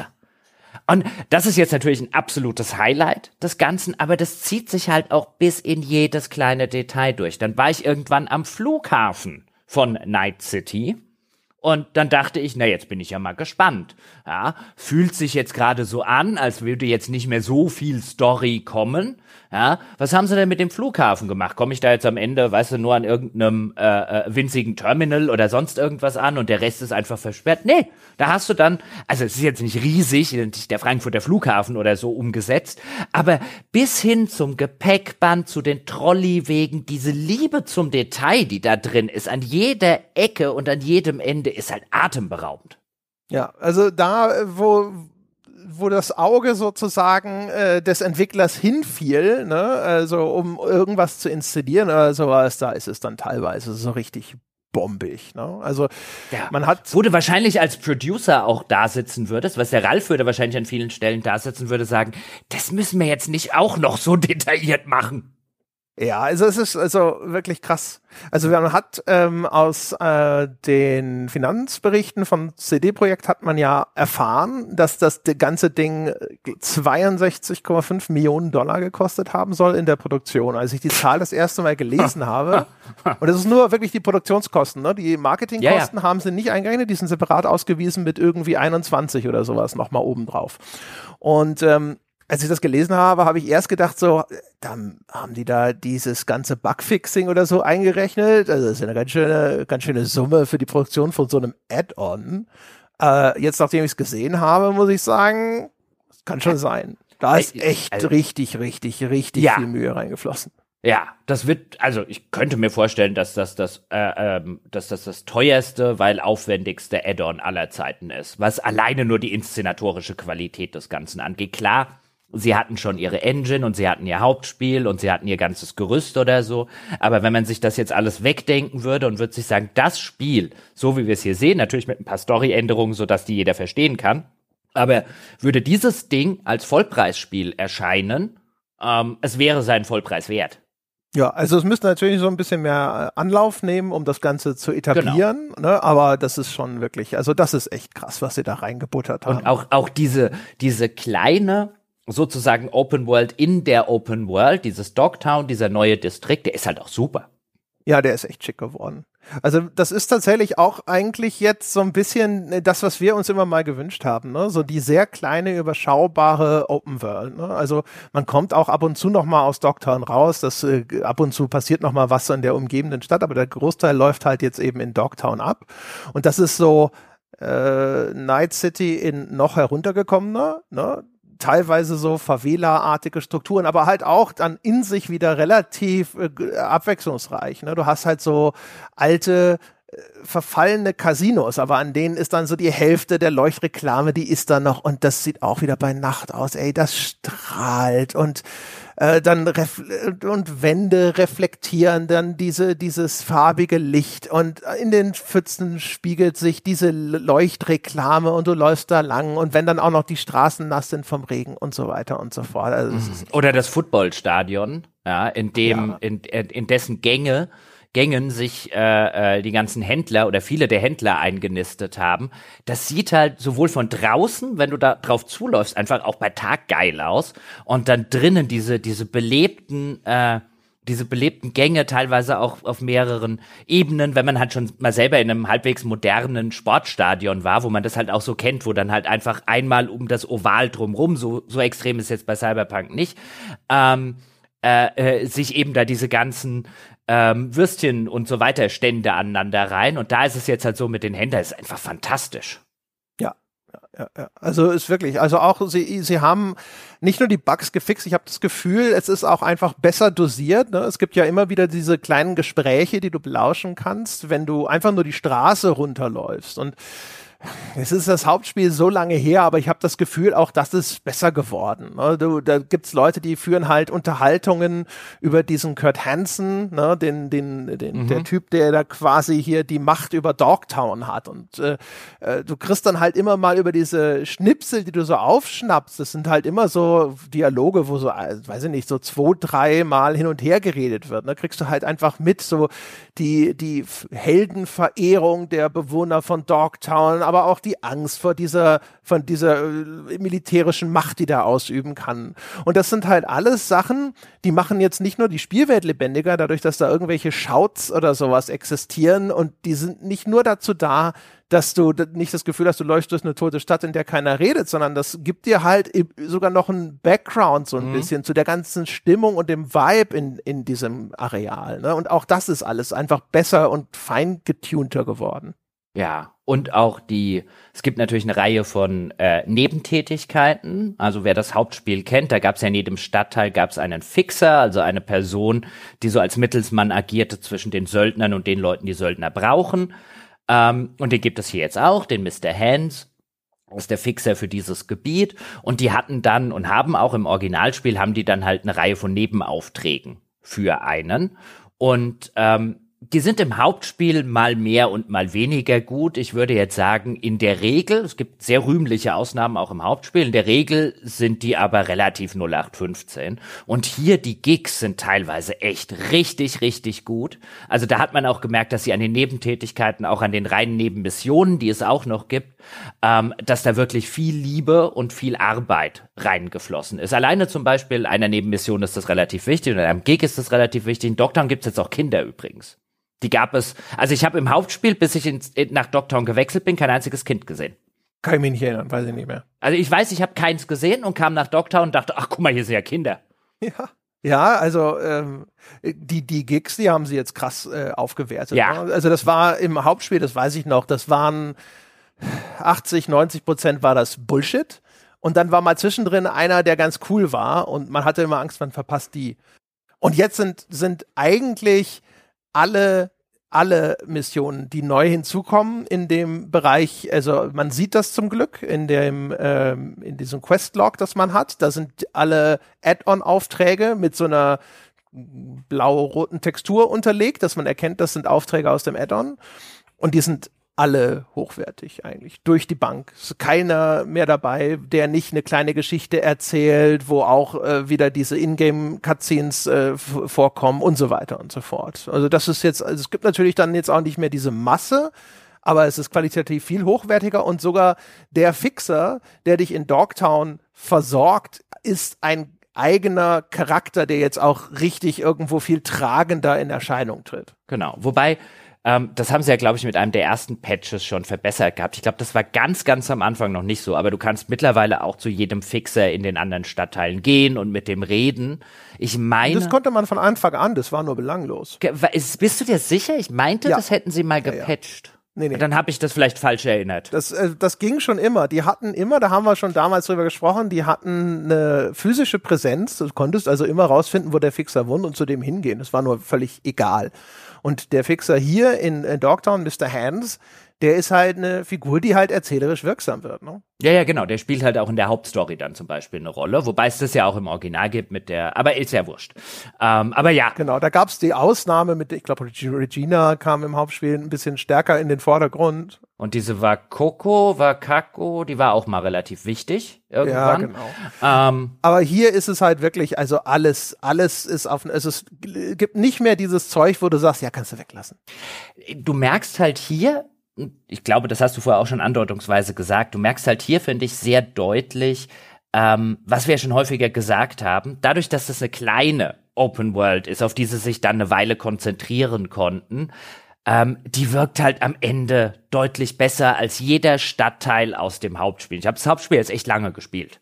Ähm, da bin ich jetzt ganz kurz vorm Ende und ich habe wirklich das Allermeiste gemacht. Ich habe eigentlich viel zu viel Zeit wieder in meinen Cyberpunk gesteckt, aber jetzt kann ich wenigstens solche Sachen sagen. Wäre jeder Stadtteil des Hauptspiels so also was den Detailreichtum, den Ideenreichtum angeht, auch von Nebenquests, von solchen Gigs und so weiter, dann wäre es halt das viel, viel bessere Spiel, nochmal das viel bessere Spiel, als es eigentlich ist. Und wo man so da sitzt und sagt, klar, ich weiß, dass ihr nicht, keine Ahnung, wie viele es insgesamt gibt, zwölf Stadtteile so füllen könnt, aber dann macht halt doch nur sechs. Und macht die auf dem Niveau. Ja, von mir aus mach auch nur drei. Ja, und macht die auf dem Niveau.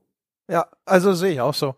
Also im Grunde genommen, also diese, die, die, die These, äh, kleinere äh, Welt mit größerer Dichte äh, ist jetzt, äh, jetzt auch schon, ich glaube, wir hatten noch mal einen anderen Fall, wo wir auch schon gesagt haben, also im Grunde ist das schon lange belegt. Ne? Jetzt muss es nur noch der Mainstream und aber auch die Käuferschaft einsehen, die ja dann häufig sich trotzdem verführen lässt zu sagen, ja, aber ich habe hier 500 Millionen Quadratkilometer und 600 Stunden Spielzeit, weißt du, so nein hol dir, hol dir äh, 6000 Quadratmeter und 40 Stunden richtig gute Spielzeit. Ne? Das, äh, das ist ja so ein bisschen immer die Aussage und das zeigt jetzt auch Phantom Liberty wieder, dass das halt einfach super geil ist, wenn das so gemacht wird, weil du halt das Gefühl hast, so, yeah, da ist halt einfach nicht mehr so viel so Wegwerf-Content. Wobei man. Ja, und es ist ja auch viel, es ist ja, sorry, weil ich nochmal unterbreche, ja. weil das passt hier sehr gut rein. Dann geht, äh, weiß nicht, ob es dir auch so ging man, man trifft dann in Dogtown auch deutlich auf so Kleinigkeiten innerhalb dieser Spielwelt. So, ach, guck mal, da hinten, da kann ich ja vielleicht noch drunter durch, wenn ich mich ducke. Und dann findet man tatsächlich so Geheimräume mit toller Beute oder sowas. So Zeug, was du im Hauptspiel halt wenig, in der Haupt-Open World halt wenig, will nicht sagen, es gibt's gar nicht, aber weniger hast. Und hier lohnt es sich halt wirklich, auch da hinten nochmal um die Ecke zu gucken und kleinere Winkel und Ecken dieser Spielwelt zu erforschen, weil halt irgendein Game Designer die Zeit auch hatte, um dort noch was hinzusetzen. Genau. Also auch vor allem einfach nur so, da lohnt sich dann häufig Exploration um der Exploration willen, weil einfach die Details der, der Spielwelt zu erfahren dann ganz geil ist. Ne? Man muss schon dazu sagen, ähm, wobei es selbstverständlich bleibt, ist, dass diese Welt äh, ist eine Kulisse, in der dann diese geskripteten Sachen stattfinden. Ne? Und ansonsten man steht schon, finde ich, immer noch häufig vor Gebäuden und denkt sich so, oh, das ist ja krass, was ist das denn? Äh, und dann gehst du, kannst du, wenn du überhaupt reingehen kannst, häufig ist dann einfach da ne, so einen so einem riesigen Markise oder irgendeine riesige Leuchtreklame. Da denkst du so, oh krass, da ist so ein altes Casino. Was ist da wohl drin? Und dann denkst du, ja, nix ist da drin. Du kommst da nicht rein. Und wenn du reinkommst, dann ist dann da auch nichts, was dir irgendeinen Hinweis auf die Geschichte dieses Gebäudes gibt und was sich darin mal zugetragen hat, sondern dann stehen da ein paar Kisten in der Ecke und da sind ein paar Gegner und das war's. Ne? Also alles, was nicht tatsächlich von dieser konkret erzählten Geschichte erreicht wird, ist dann auch überhaupt nicht interaktiv. Das stimmt. Das stimmt. Und ich dachte mir jetzt auch wieder, das hat das Hauptspiel auch schon ein bisschen geplagt. Man findet zwar auch in Dogtown zahlreichste solche, solche Data Charts nennt es das Spiel. Ja, also so Lore-Gegenstände, die man lesen kann. Und auch da wieder, da sind so viele halt belangloser Mist. Mhm. Ja. Auch übrigens genau in diesem Kontext, wo es hätte äh, ja. einen Mehrwert schaffen können. Ne? Du gehst in so ein Gebäude rein. Es gibt eins zum Beispiel, ich weiß nicht, ob du das auch gesehen hast, das hieß, glaube ich, irgendwie Botanicals oder sowas. Da ist so ein Gebäude, das sieht aus, als würde es zum Teil aus einem riesigen Gewächshaus bestehen. Das sah irgendwie voll interessant aus. Und ich so, oh, was bist du denn? Da war ich, glaube ich, drin mit irgendeinem Gig. Ja, genau. Da ja. gehst du, also du warst da mit einem Gig drin. Ich war da nämlich einfach so drin. Und ähm, dann habe ich den, den zugehörigen Gig vielleicht einmal nicht gekriegt. Ich bin da rein, da war auch ein relativ starker Gegner. Ich habe mir schon gedacht, dass da vielleicht eine Mission zugehört. Und dann kommst du da rein, schaust dich um, bist in diesem Gewächshaus, kannst dort sogar lauter Pflanzen scannen. Und ich dachte, was, was ist denn jetzt los? Und dann gibt's da einen Computer und dann kannst du ein paar E-Mails lesen, aber es halt alles, äh, die E-Mails auf den Computern sind leider halt auch noch immer genauso wie im Hauptspiel größtenteils ziemlich fader Unsinn. Also das ist nicht ja. besser geworden. Man, man, man wünscht sich da, weißt du, ich saß so ein bisschen da und habe mir genau aus Grund solchen Sachen gesagt, kann ich dieses so, so wie es ist, ja, in, in nahezu allen Bereichen, so ein Spiel von CD-Projekt in der Qualität kriegen und dann holen sie sich noch ein paar der Autoren von Fallout New Vegas, die die Hintergründe schreiben. Ja, die halt coole Messages auf diesen Rechner schreiben, die dann coole kleine Geschichten erzählen und so.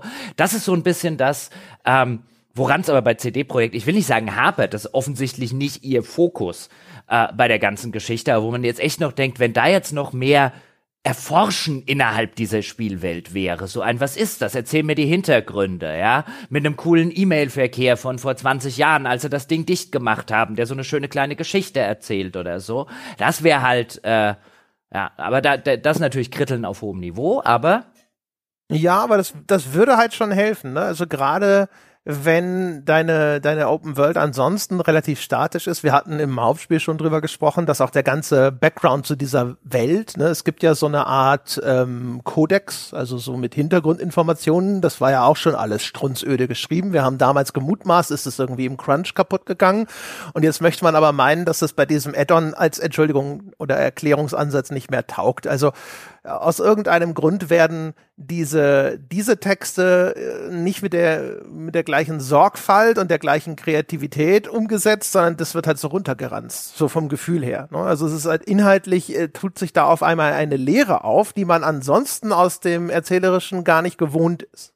Ja, das stimmt. Also auch die ganzen, auch da jetzt auch die neuen Codex-Einträge, die sind ja nicht wirklich schlecht, bevor jetzt jemand sagt, na ja, also komm, ja, so mies sind die doch gar nicht, aber die sind halt, das ist halt runtergeschrieben, wie du schon sagst. Da ist, da ist kein Flair drin, da ist kein Esprit drin, das, da ist nicht was davor, wo ich dann mal laut auflache oder so, weil eine, weil eine amüsante, ironische Formulierung oder so drin ist. Das ist halt einfach so ein, ja, wie so ein, wie so ein Schulbuchtext. Ja, hier ist der Schulbuchtext über Charakter XY. Ja, es ist halt da, ne? Also, die, da arbeiten ja offensichtlich fähige Leute, ja. Natürlich, selbst wenn, wenn man denen sagt, jetzt musst du übrigens noch die 2000 E-Mails schreiben und wir haben nur noch zwei Wochen Zeit oder sowas und die das dann so runterranzen oder sowas, dann produzieren die natürlich trotzdem okaye Texte. Aber, äh, aber nicht die Sorte, die ich als Spieler dann hinterher lesen will. Sondern mhm. dann ertappe ich mich wirklich dabei, dass ich auf einem Computerterminal zugreife und nicht denke, oh cool, was für eine interessante kleine Geschichte wird mich hier wohl erwarten, sondern dass ich denke so, klick mal schnell durch, mal gucken, ob irgendwo ein Türcode versteckt ist. Ja, ja, genau.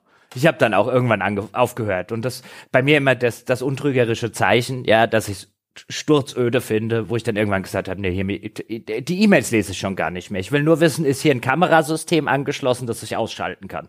Ja, weil es zum Beispiel, du findest, finde ich, super häufig ähm, so Data Charts, die enthalten kleine aufgezeichnete Dialoge. Ne?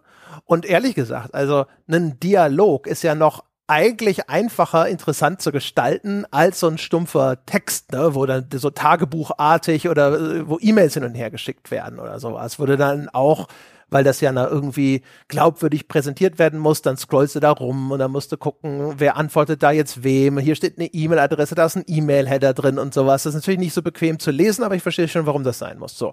Und jetzt aber dann hast du so ein Data-Chart, das ist einfach nur ein Dialog zwischen zwei ausgeflippten Junkies oder sonst irgendwas. Das ist auch alles scheißöde. Das ist alles so.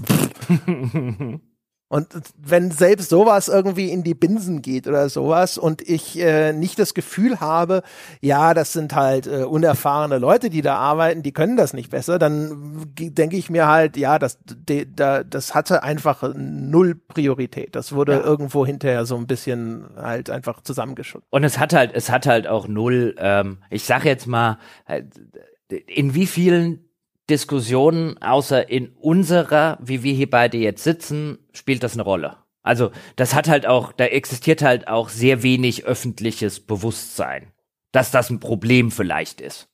Ja, vielleicht auch deshalb, weil das außer uns beiden keiner als Problem sieht, ist ja auch möglich. Das kann schon sein. Also man kann ja sagen, von mir aus, äh, ja, ist doch optional, äh, wenn es dich langweilt, lässt es weg, habt ihr ja auch gemacht dann hinterher. Ne? Kann man berechtigterweise sagen. Ich finde halt, äh, das ist eine super verschenkte Chance. Erstens, weil es dir die Möglichkeit gibt, diese Welt stärker auszudefinieren und vor allem, weil es deiner, deine, der Erkundung dieser Welt dann halt echt nochmal einen stärkeren Anreiz setzen würde. Ne? Und ich war dann jetzt natürlich, also kann man auch jetzt wieder sagen, ja, äh, das Gebäude, in das ich da reingegangen bin, dazu gehört eine Mission, die ich nicht hatte offensichtlich. Und wenn man diese Mission gehabt hätte, hätte man das sicherlich auch anders erlebt. Aber das ist jetzt nicht das einzige äh, Gebäude, in das man da reinkommen kann und wo man dann enttäuscht ist über das, was man dort findet. Und da hätten, das ist halt so ein Ding, wo man sich wieder fragt, wieso, wenn man schon 62 Millionen äh, Dollar ausgibt für die Produktion von so einem Add-on, ist dann nicht das Geld da, um einfach Autoren damit zu beauftragen, das ordentlich zu schreiben und das geil zu schreiben, weil das ist ja möglich und machbar. Ne? Und die äh, paar tausend Euro oder sowas wären da echt gut angelegtes Geld. Mhm. Mhm. Aber das hatte ich neulich schon in, mit, mit, mit Sebbe in seiner Wertschätzung zu Mirage, der sich auch so ein bisschen beschwert hat, wie lahm die Charaktere sind, wie lahm die Geschichte ist und so weiter. Und ja, ist jetzt ja kein riesen neues, ist, also ist natürlich ein neues Assassin's Creed, aber es ist ja so erklärtermaßen so ein, so ein halber neuer Serienteil, ja, wenn man es böse sagen will. Das richtig, richtig große, das neue, das kommt ja erst noch. Aber wo ich halt auch schon da saß, nachdem ich Sebbe zugehört habe und mir halt, mich halt immer wieder frage, wenn du dir die ganze Arbeit schon machst, Erzählt, macht doch ein paar Sachen. Also das ist ja kein Hexenwerk. Dort draußen gibt es ja äh, mehr gute Autoren und Autorinnen, als ich zählen kann, wenn ich jetzt allein mal in die Literatur oder so reingucke und auch in die Genre-Literatur. Ähm, warum sich Spiele bei so manchen Sachen immer noch so schwer tun, es ist doch wirklich nicht schwierig. Ähm, also ich will damit um Gottes Willen auch die Arbeit nicht, nicht, nicht abwerten, die, die in sowas drinsteckt, wenn man das gut machen will. Aber es gibt doch offensichtlich zig Beispiele, dass das verhältnismäßig gut geht. Ich meine, das kriegen lauter Leute hin, äh, die noch nicht mal Geld dafür kriegen. Also es ist sicherlich. Und dann halt hoffen, dass sich ihr Roman irgendwann verkauft, weißt du, aber weißt du, da muss es doch wen geben, den man anheuern kann. Ja, also es gibt ja nun nachweislich selbst im Spielebereich anerkannt gute, zuverlässig, gute, erfolgreiche Autoren, ne, von denen wir wissen, dass sie das Zeug gut hinkriegen. Ne? Chris Avalon äh, ist so der, der Standardname, der immer fällt. Der ist ja inzwischen nach seinen äh, Anschuldigungen ein bisschen rehabilitiert, wie ich das mitbekommen habe. Gut, aber Chris Avalon wird dir jetzt keine E-Mails schreiben, würde ich annehmen. Der wird dir wahrscheinlich sagen, du beauftragst ja auch nicht Picasso, um dir, Podca um dir Postkarten zu malen. Ja, sag mal jetzt nicht, ne? Also äh, ich sag ja nur, es gibt Leute, die haben Rang und Namen in dem Bereich und wenn du denen sagst, so, hey, äh, kannst du das hier ne, machen, dann machen die das gut. Ne? Und ich meine, das ist ja auch so ein Ding. Ne? Also es werden, es wird sicherlich eine substanzielle Invest gewesen sein, äh, neben Keanu Reeves jetzt auch noch Idris Elba zu engagieren wir kriegen es aber nicht so häufig mit, dass das gleiche Engagement in finanzieller Form äh, in Autoren fließt. Ne? Und why not, fragt man sich. Ne? Mhm. Also außer es ist der Marketing-Gag wie bei Elden Ring. Tja, reden wir übers Spielerische? Ja, ja, machen wir das doch. Das Interessante an dem eigentlichen Gameplay ist, dass ich, ich habe festgestellt, habe ich ja schon erzählt, ne? also wie wahnsinnig viel sie umgestrickt haben. Äh, neue Skilltrees und, und äh, sogar gibt es einen neuen, komplett neuen Baum im Skilltree. Äh, die Art und Weise, wie das alles so funktioniert mit den Fähigkeiten und so weiter, das hat sich alles total verändert. Es fühlte sich aber gar nicht mal so kategorisch anders an, außer dass ich das Gefühl habe, es ist alles viel runder geworden. Ging dir das auch so? Mhm, mhm, mhm. Ich finde auch in, in, in vielen Stellen ist das äh, das gerade das Skill-System, das ist jetzt übrigens eine Patch-Geschichte, also dass sie das komplette Skill-System und Attributesystem nochmal überarbeitet haben. Das bekommt man jetzt auch ohne den Add-on-Kauf.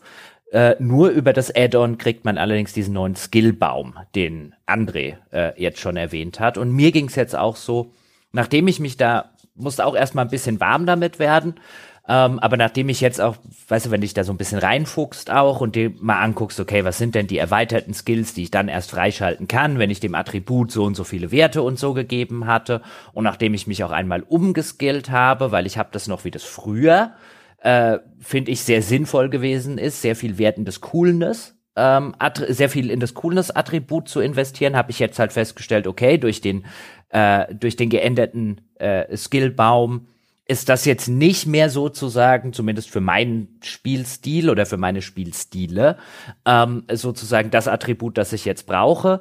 Ähm, und nachdem ich dann, dann nochmal umgeskillt hatte, dann fand auch, das hat sich unter dem Strich runder angefühlt. Aber auch da, wenn ich jetzt den direkten Vergleich nehme, jetzt zum Beispiel zu einem Starfield. Ich will nicht mal sagen, dass Starfield das bessere Skillsystem hat, aber ich saß halt irgendwann da und ich glaube, ich bin jetzt gerade Level 51 oder so und Level 60 ist jetzt statt 50 der neue Maximallevel des Spiels und ich glaube, ich habe gerade acht Fähigkeitspunkte, von denen ich sage, ich hab nix. Da ist nix hm. mehr. Hm. Ja, und es geht mir halt nicht wie bei Starfield, wo ich nach dem Durchspielen noch da stand und gedacht habe, eigentlich hätte ich noch gerne dies, dies, dies, dies, dies und das gehabt.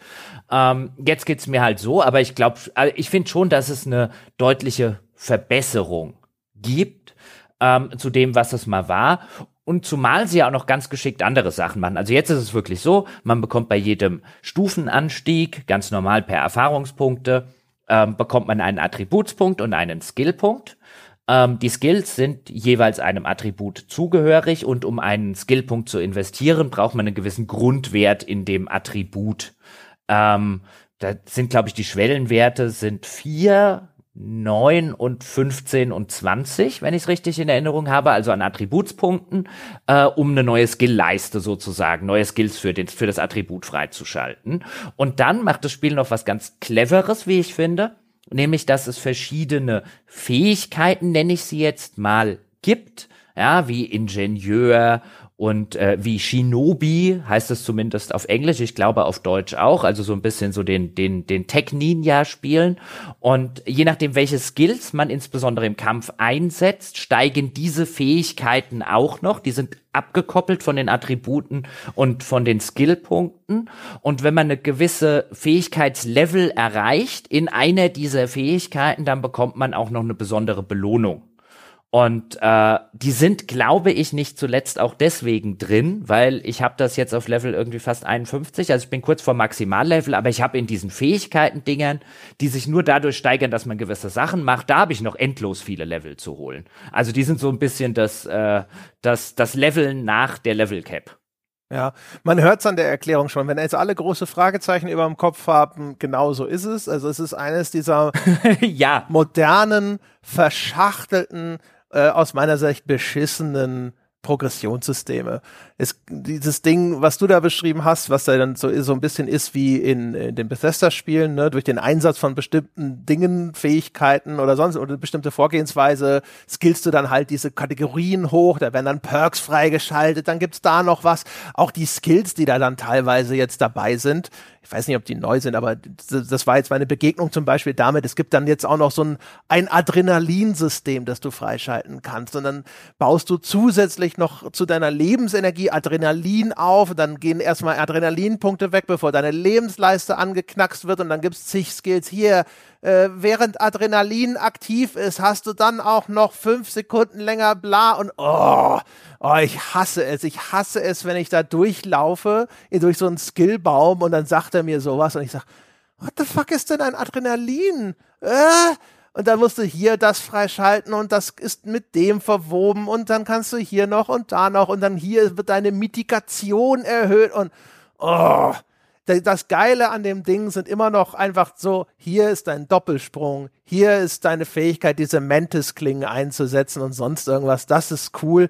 Und der ganze Rest ist so ein komischer, mathematisch verschachtelter Kauderwelsch. Das gibt mir gar nichts. Fand das sehr unbefriedigend. Ja, aber der, der, der Doppelsprung, den schaltest du ja nach wie vor über ein Implantat frei.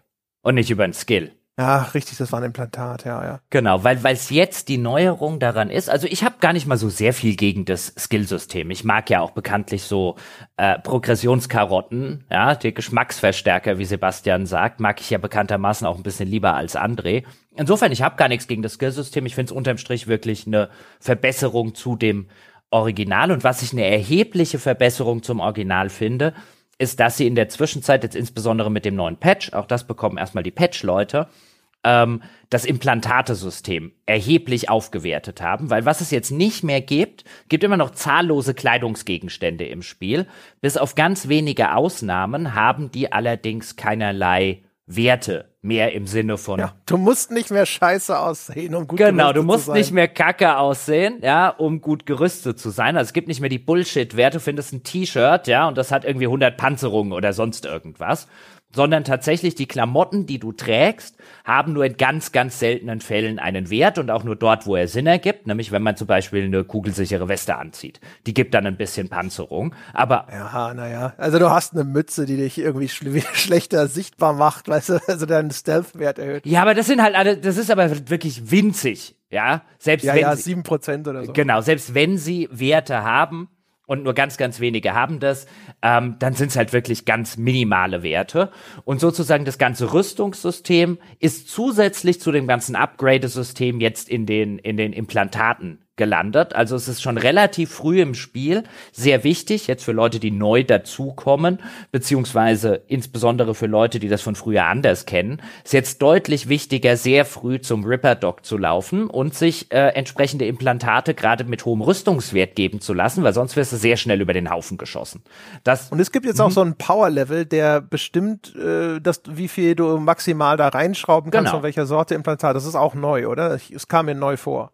Der Power Level kam ja auch neu vor. Also jedes äh, Implantat hat dann so eine gewisse, ja, so eine gewisse, man kann sich das vorstellen wie eine, ja, wie so eine Wie Stromverbrauch. wie Stromverbrauch, genau. Und man hat halt willst. Oder ich glaube, sie machen es über Arbeitsspeicher Genau. oder so, RAM. und und äh, es gibt halt einen maximalen Stromverbrauch, den du hast. Den kannst du dann zum Beispiel durch Skillpunkte äh, verbessern oder durch äh, Gegenstände, die man auch in der Spielwelt äh, das häufiger mal finden kann, die dann auch coole Belohnungen sind. So, ach, jetzt kann ich wieder zehn mehr äh, äh, habe ich wieder zehn Strom, die ich wieder mehr verbrauchen kann und dann jedes Implantat, das man einsetzt, hat einen gewissen Stromverbrauch und man kann halt nur bis zu dem Maximalwert ähm, Implantate einsetzen und gerade das ganze Implantatesystem, das ja auch super gut in diese ganze Cyberpunk-Spielwelt ähm, passt. Äh, das hat jetzt durch diese Änderung sozusagen des Rüstungssystems insbesondere nochmal eine, eine deutlich höhere Wertigkeit bekommen.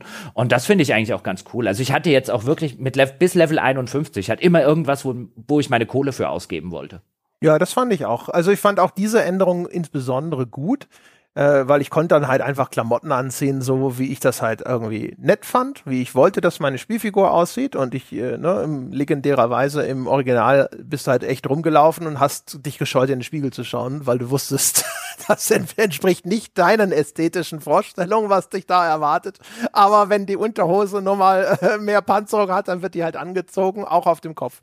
Naja, also das, ähm, das ist schon, also man merkt einfach, dass da extrem viel Mühe reingeflossen ist in diese ganzen Überarbeitungen, auch wenn die jetzt nicht wirklich meinen Geschmack getroffen haben. Ne? Es gibt so ein paar Sachen, die sind, glaube ich, auch neu. Also zum Beispiel, dass jetzt auch die Autos selber eine Bewaffnung mit sich bringen können. Ja, Da gibt- bewaffnete Autos sind neu. Ja, genau. Das ist ganz cool zum Beispiel.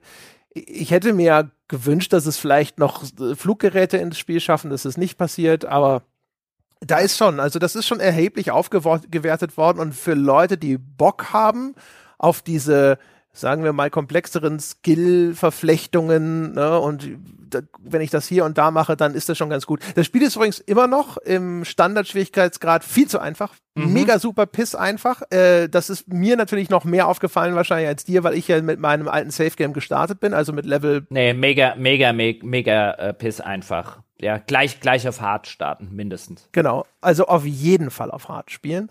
Wenn man das nachkorrigiert hat, ähm, dann und das Spiel dadurch anspruchsvoller ist, äh, dann ist es halt auch tatsächlich sogar interessant, dann, weil du dann da sitzt, also das Adrenalin-System habe ich nicht zufällig als Beispiel gewählt, weil das habe ich dann, ich habe dann angefangen, dass ich ein bisschen mir eine blutige Nase geholt habe bei größeren Kämpfen, habe gedacht, was ist hier denn los? Jetzt muss ich mich doch nicht etwa anstrengen. Und dann habe ich halt äh, meine irgendwie angesammelten elf Skillpunkte mal eingesetzt und habe geguckt, was gibt's denn noch so, was so insbesondere Schadensvermeidung oder sowas angeht. Ähm, und das ist ganz cool. Auch übrigens eine gute Änderung äh, ist, dass die Heil-Items sind jetzt einfach regenerierende Ressourcen. Die sind also, du hast jetzt maximal so drei Heilsprays. Also ich weiß nicht, ob man das vielleicht noch irgendwie weiter aufbauen kann. Ich hatte drei. Und ähm, die haben einfach einen Cooldown, die regenerieren sich automatisch. Also du kannst jetzt nicht wieder rumlaufen mit einem Inventar voller Heilsprays oder sowas, sondern du hast halt maximal drei. Und das tut halt dem Schwierigkeitsgrad, wenn man dann hochgeschaltet hat, auch gut. Ne? Dann kannst du nämlich dann nicht da sitzen und sagen, ja, dann schlucke ich halt einfach so lange äh, Heil-Items, bis es mhm. bis tut auch Genau, tut auch dem Skillsystem gut, weil du dann halt Skills zum Beispiel in manchen ähm, Fähigkeitsbäumen hast, die dann halt zum Beispiel sagen, der Cooldown äh, äh, äh, verringert sich, mit dem du die Heil-Items nehmen kannst oder sie heilen mehr und solche Geschichten. Ähm, so können sie es halt dadurch, dass die Heil-Items letztlich Cooldown-Items sind. Also ich muss die Dinger nicht mehr finden, sondern ich finde vielleicht eine erweiterte Version davon und weißt du, dann benutze ich die auch standardmäßig. Ähm, dann heilt die halt sozusagen von Hause aus mehr, aber so kannst du halt mehr in die Skillbäume und in die Talentbäume schaffen, als wie im Vorgänger, wo du halt, äh, Vorgänger sage ich schon, wie im Original, ähm, wo ich mich noch dran erinnere, dass du irgendwann, keine Ahnung, 99 von den Heilsprays gehabt hast. Und dann hast du halt eins nach dem anderen in dich reingepumpt, wenn es halt sein musste. Und ich habe mir schon relativ früh das Implantat gegönnt, dass meine Heil-Items automatisch benutzt, wenn ich unter eine gewisse Schwelle äh, meiner Gesundheit falle. Und dann musste ich mir den Rest meines Spiels über Heilen keine Gedanken mehr machen. Das hatte ich auch, ähm, aber ich, ich fand dann schon, also es gibt ja jetzt diese neuen Open-World-Events, wo dann so Kisten vom Himmel fallen mit einem wunderschönen Raucheffekt, wo so roter Rauch aufsteigt. Ja. Die gibt's übrigens nur in Dogtown. Die gibt's nur in Dogtown, ja. Also nur im, die gibt's nur in Dogtown. Ähm, und dann, dann, äh, das sind halt so, ich weiß nicht mehr, ich habe die Lore vergessen. Auf jeden Fall, da fallen Kisten vom Himmel, da ist cooles Zeug drin und dann rennt ganz Dogtown dahin und meistens kommst du dahin und dann stehen da schon entweder diese Bargess-Truppen von dem Kurt Hansen oder irgendwelche anderen Looter rum und dann musst du die halt erst wegschießen, um an diese Kiste ranzukommen.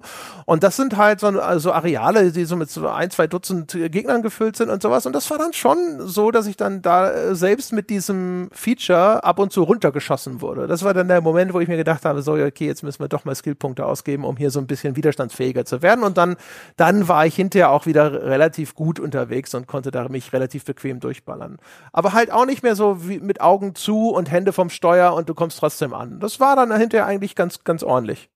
Ja, also ich fand auch jetzt unter dem, unter dem Strich diese ganzen Änderungen, die sie jetzt am Skillsystem gemacht haben, am Itemsystem bis hin zu den Heil-Items. Auch Granaten zum Beispiel haben jetzt ebenfalls, genau wie die Heil-Items, einen Cooldown.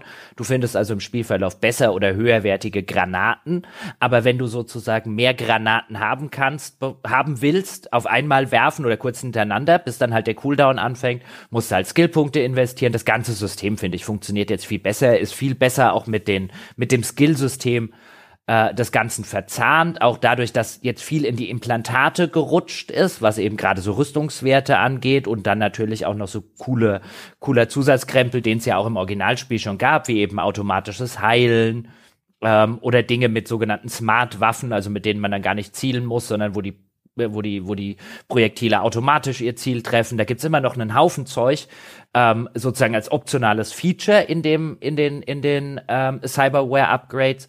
Aber dadurch, dass du da halt äh, sehr viel mehr da rein verlagert hast, hast du jetzt halt zum Beispiel einen Skillbaum, ähm, wie äh, diese technische Fähigkeit halt mal enorm aufgewertet, weil dort halt viele Skills drin sind, die halt noch mal deine, die ähm, sozusagen deine Implantate verbessern.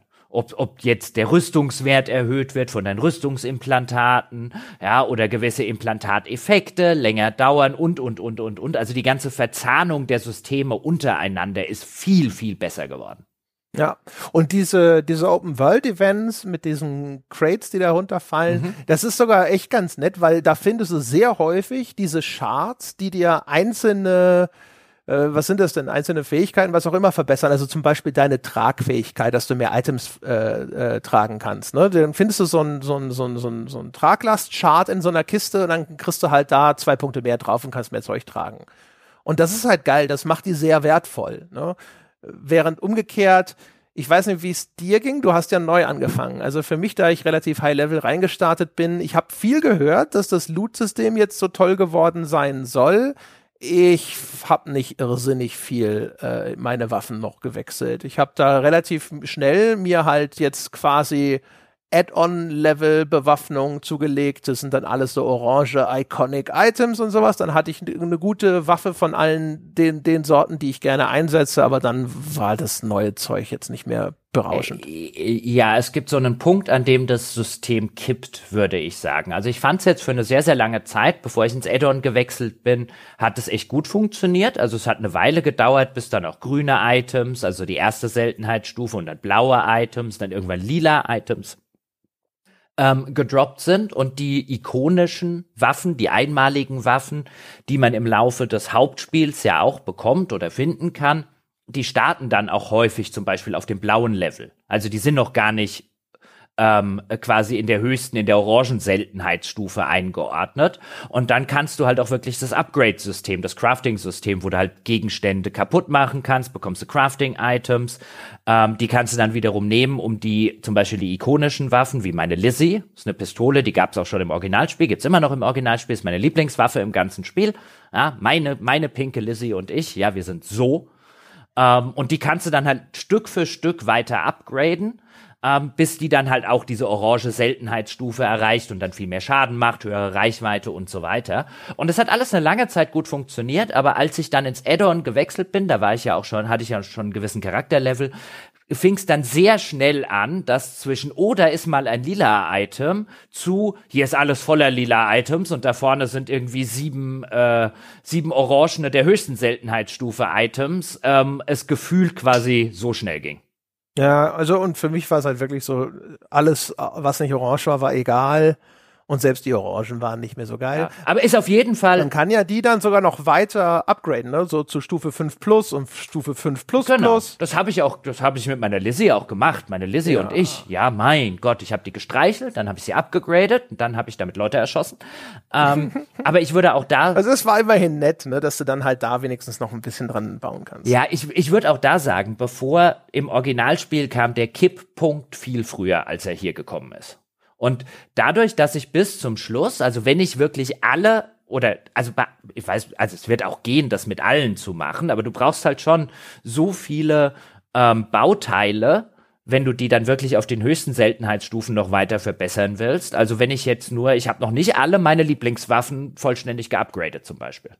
Ja, genau, du weil das, das hat halt so ein, wie so in so einem Gacha-System ist das dann, ne? Du brauchst irgendwie aus, äh, aus zehn Bauteilen Stufe 1 kannst du irgendwie fünf Stufe 2 machen, dann daraus kannst du nochmal zwei Stufe 3 machen und dann kannst du schon keine Stufe 4 mehr bauen. Ne? Und dann musst du halt so sozusagen immer von diesen Güteklassen an Bauteilen musst du halt Unmengen ran schaffen, um dann hinterher mal endlich weiß ich nicht, 10 oder was man da braucht, von diesen Bauteilen Stufe 5 zu haben, um dann ein Upgrade auf eine dieser Waffen drauf zu schaffen. Genau. Aber gut, du kriegst ja auch fünf Bauteile der orangenen Stufe, wenn du eine orangene Waffe kaputt machst. Ja, ja, genau. Und davon hast du dann hinterher auch genug. Aber dafür lohnt sich dann eben trotzdem manchmal auch dann wieder diese, ja, diese Crates zu erobern, damit du dann eben Bauteile kriegst, um die Waffen zu pimpen, die du richtig cool findest und so. Also es ist schon unterm Strich relativ, relativ nett. Ja. Man hätte das vielleicht gekapselt innerhalb dieses Add-ons vielleicht nochmal geiler machen können, aber ich sehe schon ein, das ist eine Änderung, die halt vor allem fürs ganze Spiel gedacht war. Genau. Und da funktioniert es auch deutlich besser. Und wenn ich, wenn ich mir jetzt eine Sache wünschen dürfte, ja, es, es soll ja kein Add-on und so weiter mehr kommen. Das soll es ja dann so ziemlich gewesen sein mit Cyberpunk, wenn ich das alles richtig verstanden habe. Mhm. Aber ich hätte gerne die Cyberware namens Autolooten. Ja. Ja, weil irgendwann, ja, ich habe jetzt echt lange natürlich gespielt, aber ich bin an dem Punkt im Spiel, wo zurücklatschen nach einem großen Feuergefecht und nochmal alle Leute auslooten, echt in Arbeit ausartet. Ja, ich habe das Zeug dann auch liegen lassen hinterher. Doch, da, da, ist so ein rot, äh, da, da, so ein blaues X dann auf meiner Minimap. Da liegt noch so eine blaue Waffe. Das kann ich doch da nicht einfach liegen lassen. Ja, ich weiß. Aber ich habe dann festgestellt auch, äh, ich habe das dann sogar am Anfang ja noch zu den Händlern getragen und habe das alles verkauft. Und dann hatte ich irgendwann 400.000 Credits und wusste auch nicht, wofür ich die noch ausgeben soll. Äh, Entschuldigung, ich habe noch nicht alles an Cyberware, was ich haben will. Cyberware ist teuer. Ja, was wolltest du denn noch? Ja, da, da, also da gibt's noch Zeug. Ja, also zum Beispiel, ich habe da so einen Raketenwerfer im Handgelenk, der ist noch auf äh, lila Stufe. okay. Ah, da gibt's noch Zeug. Ja, also ich hätte jetzt tatsächlich, wenn ich mich jetzt nicht echt arg overpowered fühlen würde, hätte ich auch noch echt Bock, das weiterzuspielen. Also ich bin unterm Strich ähm, auch gerade insbesondere mit den Änderungen, die jetzt auch noch durch den Patch dazu gekommen sind, finde ich, ist das wirklich eine Erfahrung, die, bei der man, habe ich ja eingangs schon gesagt, bei der man echt zumindest mal über eine 9 auf der grünen Wiese, jetzt kann man drüber reden. Vorher ja, ja. fand ich absurd, gerade zu Release meine ich. Ja, äh, dazwischen vielleicht ja irgendwann mal, aber so jetzt ist das eine echt, echt schöne runde Erfahrung, das Ganze. Also was man vor allem äh, sagen muss, ist halt, Was mir auch zum Beispiel aufgefallen ist, ich weiß gar nicht, war das im Originalzustand schon drin, dass die Figuren, also die Gegner, äh, so cool auf den Beschuss reagiert haben? Weil du kannst den ja jetzt, du schießt den ins Knie und dann gehen die auf einmal in die Hocke, äh, du wirfst die mit der Schrotflinte zurück oder Explosion, dann liegen die benommen in der Ecke ich hatte das Gefühl, dass die dynamischer reagieren, aber ich wusste nicht, ob das schon ursprünglich mit drin war. Also die KI ist auf jeden und Fall. Und ob das jetzt nur durch die bessere KI besser ist. Ich wollte gerade sagen, die KI ist viel besser geworden. Ja, das sowieso, aber ich hatte so das, dieses, dieses, ich, ich wusste nicht, haben sie da jetzt sogar auch noch dieses Animationssystem tatsächlich angefasst und erweitert oder kommt es jetzt einfach nur geiler rüber, weil die KI insgesamt viel besser geworden ist? Das weiß ich nicht, aber auf jeden Fall, das ist auf einmal richtig geil. Diese Kämpfe fühlen sich teilweise richtig cool an. Du gehst vorbei um die Ecke, schießt dem einmal ins Knie und er geht zu Boden und während er am Boden liegt, ballerst ihm noch einmal ins Hirn und dann ist die Sache ge ge gegessen.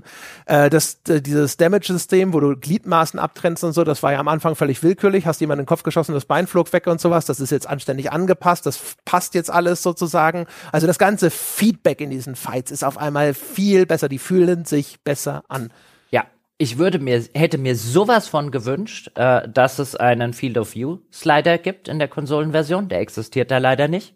Ja, willkommen auf dem PC. Ja, ich hätte ihn auch gar nicht so extrem gebraucht, aber dadurch, dass du bei Cyberpunk halt wirklich auch häufiger, nicht immer natürlich und auch nicht die, weiß ich ob die meiste Zeit, aber häufiger halt auch in, in, in kleineren Räumen auch beim Kämpfen unterwegs bist. Ähm, ich war halt sehr viel mit Umdrehen beschäftigt und insbesondere, da ich eine Zeit lang sehr gerne mit Katana gekämpft habe, ähm, war es halt gerade bei den Nahkämpfen schon immer ein bisschen lästig, so ein, ich weiß, hier ist ein Gegner. Ich sehe ihn nur nicht. links rumdrehen, da ist er nicht, ah, da rechts, dann ist er jetzt wieder da und dann hämmerst du auf die, auf die, auf die Taste. Das Nahkampfsystem jetzt mit den Nahkampfwaffen ähm, ist jetzt spielerisch nicht wirklich anspruchsvoll, aber es, es ist sehr befriedigend. Ist ja? sehr viel besser geworden auch, glaube ich. Ja, ja, ist auch sehr viel besser. Also ich kann mich erinnern, dass das Nahkampfsystem war ein, ein ziemlicher Pain im Original. Das war so mega janky. Da haben wir sogar noch drüber gesprochen, dass die dass sie ausgerechnet diese Boxkämpfe integriert haben und in den Boxkämpfen wurde super deutlich, wie ungenau alle Hitboxen sind. Und jetzt habe ich extra nochmal Boxkämpfe gemacht und es fühlte sich auch viel besser an. Ich bin mir mm. ziemlich sicher, da wurde auch nochmal ordentlich mm. nachgebessert. Ich habe jetzt auch, ich weiß nicht, ob es ein Skill oder ein Implantat war, etwas, das mir immer angezeigt hat, wo gerade eine Schwachstelle von einem Gegner ist für Nahkämpfe. Ja, das ist in dem. Das wird dann so highlighted. Das ist meines Wissens nach in dem neuen Relic-System, in dem neuen Skillbaum. Das kann sein. Auf jeden Fall, und auch das macht nochmal diese Nahkampffights nochmal ein bisschen interessanter, dass du da halt, oder, oder lesbarer, dass du sehen kannst, so, ah, alles klar, hier mit dem Schwert, da wo das rote äh, Rechteck ist, einfach draufkloppen oder sowas, machst du mehr Schaden. Also wirklich durch die Bank äh, ist alles ja. so viel besser und fühlt sich so viel griffiger also, an. Ja, also auch jetzt würde ich sagen, ist viel besser geworden. Das Nahkampfsystem ist immer, weil du rennst zum Gegner und drückst eine Taste. Das ist immer noch das Nahkampfsystem des Spiels. Ja, aber sowohl das Trefferfeedback ist besser geworden, als auch die ganze Bewegung da drin. Die KI ist besser geworden.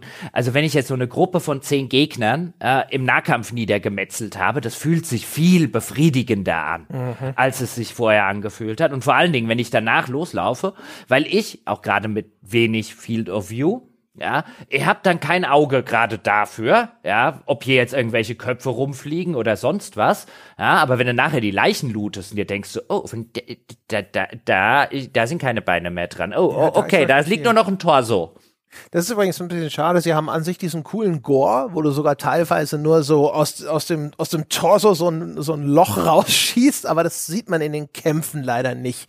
Das ist nicht gut, äh, einfach von den Farbgebungen her und so. Ich weiß nicht, ob das Absicht ist, damit es nicht zu brutal und abstoßend wird für einen Teil der, der Leute für äh, kleine Andres, denen schon so ein Speichelfaden aus dem Mundwinkel lief, äh, war es leider so, dass es es gibt so ein paar geile Momente. Bin einmal mit so einer Light Machine Gun, so eine schwere, so eine diesen schweren, schweren äh, Schnellschusswaffen rumgelaufen. Und dann kam jemand und diese, die, die Waffe, die ich hatte, die hatte eine immer höhere Schussfrequenz, je länger sie in Gebrauch war. Und dann kam jemand um die Ecke und rannte mitten in diesen Feuerstoß rein. Und dann hat, hat sie in den Kopf zerlegt, er flog fünf Meter zurück. Und das ist einer dieser Momente im Spiel. Aber da hätte, da wäre mehr gegangen.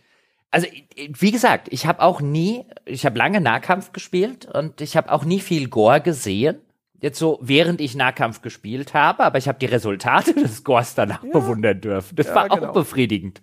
Aber wie gesagt, ich sehe dann diese krass zerfetzten Leichen und denke mir so, na, wo war das, während ich hier am, am Rumschießen war? Das, hm. äh, das kommt nicht zur Geltung. Und übrigens, Pro-Tipp, ja, im Reflexbaum, ja, also in dem Skillbaum des Reflexattributes, gibt es jetzt, ich glaube, man braucht neun Reflex darin, eine Fähigkeit, ich weiß nicht mehr, ob es die im Originalspiel gab, also so detailliert weiß ich das nicht mehr, eine Fähigkeit, die nennt sich Dash. Ja, und die bedeutet lediglich, man drückt die Kreistaste jetzt beim Controller und dann bewegt man sich extremst schnell für irgendwie zehn Meter nach vorne. Ja, und die ist so ein bisschen gedacht, glaube ich, da wo sie auch eingeordnet im Skillbaum ist, um gerade sowas wie Nahkampfsachen nochmal zu unterstützen, dass man eben ganz schnell die Distanz zu einem Gegner ähm, überbrücken kann. Den kann man dann auch upgraden mit den entsprechenden Skillpunkten, so dass man in der Luft dashen kann. Und seit mindestens Morrowind bin ich nicht mehr so geil sinnlos durch eine Spielwelt gehüpft wie jetzt in Cyberpunk. Weil Doppelsprung Dash, Doppelsprung Dash und so weiter und so fort bewegt dich fast so schnell durch die Spielwelt wie ein Auto. Ja. Das ist so, ich bin ich, überall, also ich bin ich bin völlig sinnlos hingehüpft und gedasht. Das ist eine. Also ich glaube auch, dass das neu ist. Also an den Air Dash konnte ich mich auch nicht erinnern. Aber war sehr schön. Es ist, also, also schön. Ein Air Dash hat noch keinem Spiel geschadet. Erstens das und zweitens, es ist halt, es hat wirklich jetzt auch das Hauptspiel für mich, würde ich sagen, deutlich besser gemacht, weil einfach die überbrücken bis zum nächsten Missionsziel oder bis die nächste Mission kommt. Klar, ich kann immer mein Auto rufen und dann muss ich erstmal vielleicht hinlatschen, da wo das Auto parkt oder das Auto fährt mich über den Haufen, was mir auch ziemlich häufig immer mal wieder passiert ist. Ähm, aber mit diesem Air Dash ähm, kannst du dich halt quasi völlig frei oder nahezu völlig frei durch die Spielwelt bewegen. Ja, da steht ein Zaun, hüpfe ich drüber, Dash und so weiter. Ähm, wie schnell du dich durch Night City bewegen kannst, ohne immer wieder Auto rufen zu müssen. Ja, dann baust du vielleicht wieder einen Verkehrsunfall, hast plötzlich Bullen am Arsch und so. Also das hat die ganze Open World für mich einfach viel zugänglicher gemacht. Das ist übrigens der Teil, den ich immer noch nicht so geil finde. Also ich finde, viele von den Fahrzeugen steuern sich immer noch scheiße. Ja. Und ich finde immer noch ein Motorrad wins. Ja, und es ich finde immer noch, also das ganze Polizeisystem und immer noch ist es so, dass du manchmal irgendwo lang läufst oder lang fährst und auf einmal ding äh, wird irgendjemand auf dich aufmerksam, der, weiß ich nicht, du bist noch im Fahndungscomputer, keine Ahnung, weißt du, ohne dass, die, es gibt ja jetzt diese Sternchen, ich glaube, die gab es ursprünglich auch noch nicht, so wie in GTA, wenn du den mhm. Zorn der Polizei auf dich gezogen hast. Aber ohne dass, dass das aktiv wäre, du läufst durch die Welt und dann werden auf einmal irgendwelche Gruppen geaggrot und du hast aber gerade gar keinen Bock auf Fights.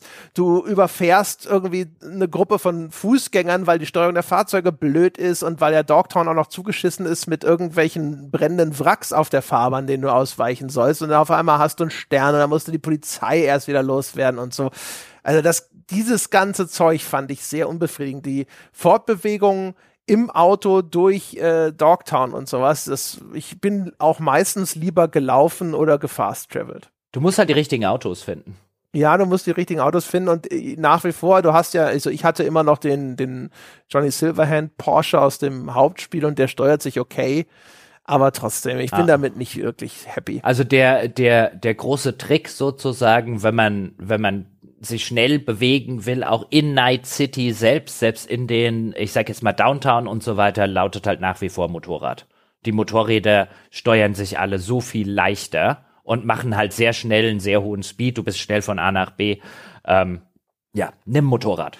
Ja, das ist blöd, wenn du da einen Unfall baust, dann fliegst du aber halt irgendwie über die Fahrbahn und musst wieder dein Motorrad suchen erstmal, wo das liegen geblieben ist. Also ich habe einige Unfälle mit dem Motorrad gebaut, da bin ich mit meinem Motorrad zusammen auch wieder irgendwie auf der Straße. Also die Motorräder in äh, Night City, die sind magisch. okay.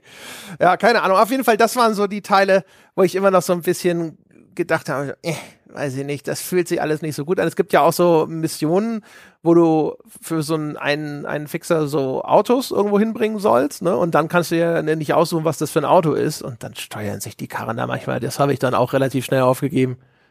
Ja, ja, zumal das ja eine relativ repetitive neue Rep äh, Missionskette ist. So ein, da steht jetzt ein Auto, fahr das zu dem Fixer und vielleicht wirst du angegriffen oder verfolgt und dann muss die Verfolger abschießen.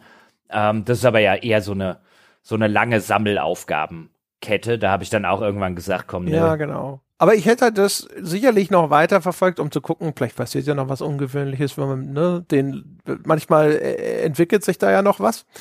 Und äh, auch zum Beispiel diese bewaffneten Autos, wo ich erst dachte, so geil, Autokampf und dann, äh, wenn sich die Dinger aber steuern wie ein Bus, naja. Also das, wie gesagt, ich bin einfach da mit der, mit der ganzen Physik und der Reaktivität von vielen dieser Autos einfach unglücklich gewesen. Fand, es fühlte sich nicht geil an, die zu steuern. Selbst die, wo die, wo du das Gefühl hast, ja, ich habe einigermaßen Kontrolle drüber, sind halt irgendwie, ich weiß auch nicht. Ich, also ich, ich war schon kein großer Fan von, den, von der Fahrphysik in GTA und würde immer noch trotzdem sagen, das fühlt sich besser an. Wahrscheinlich.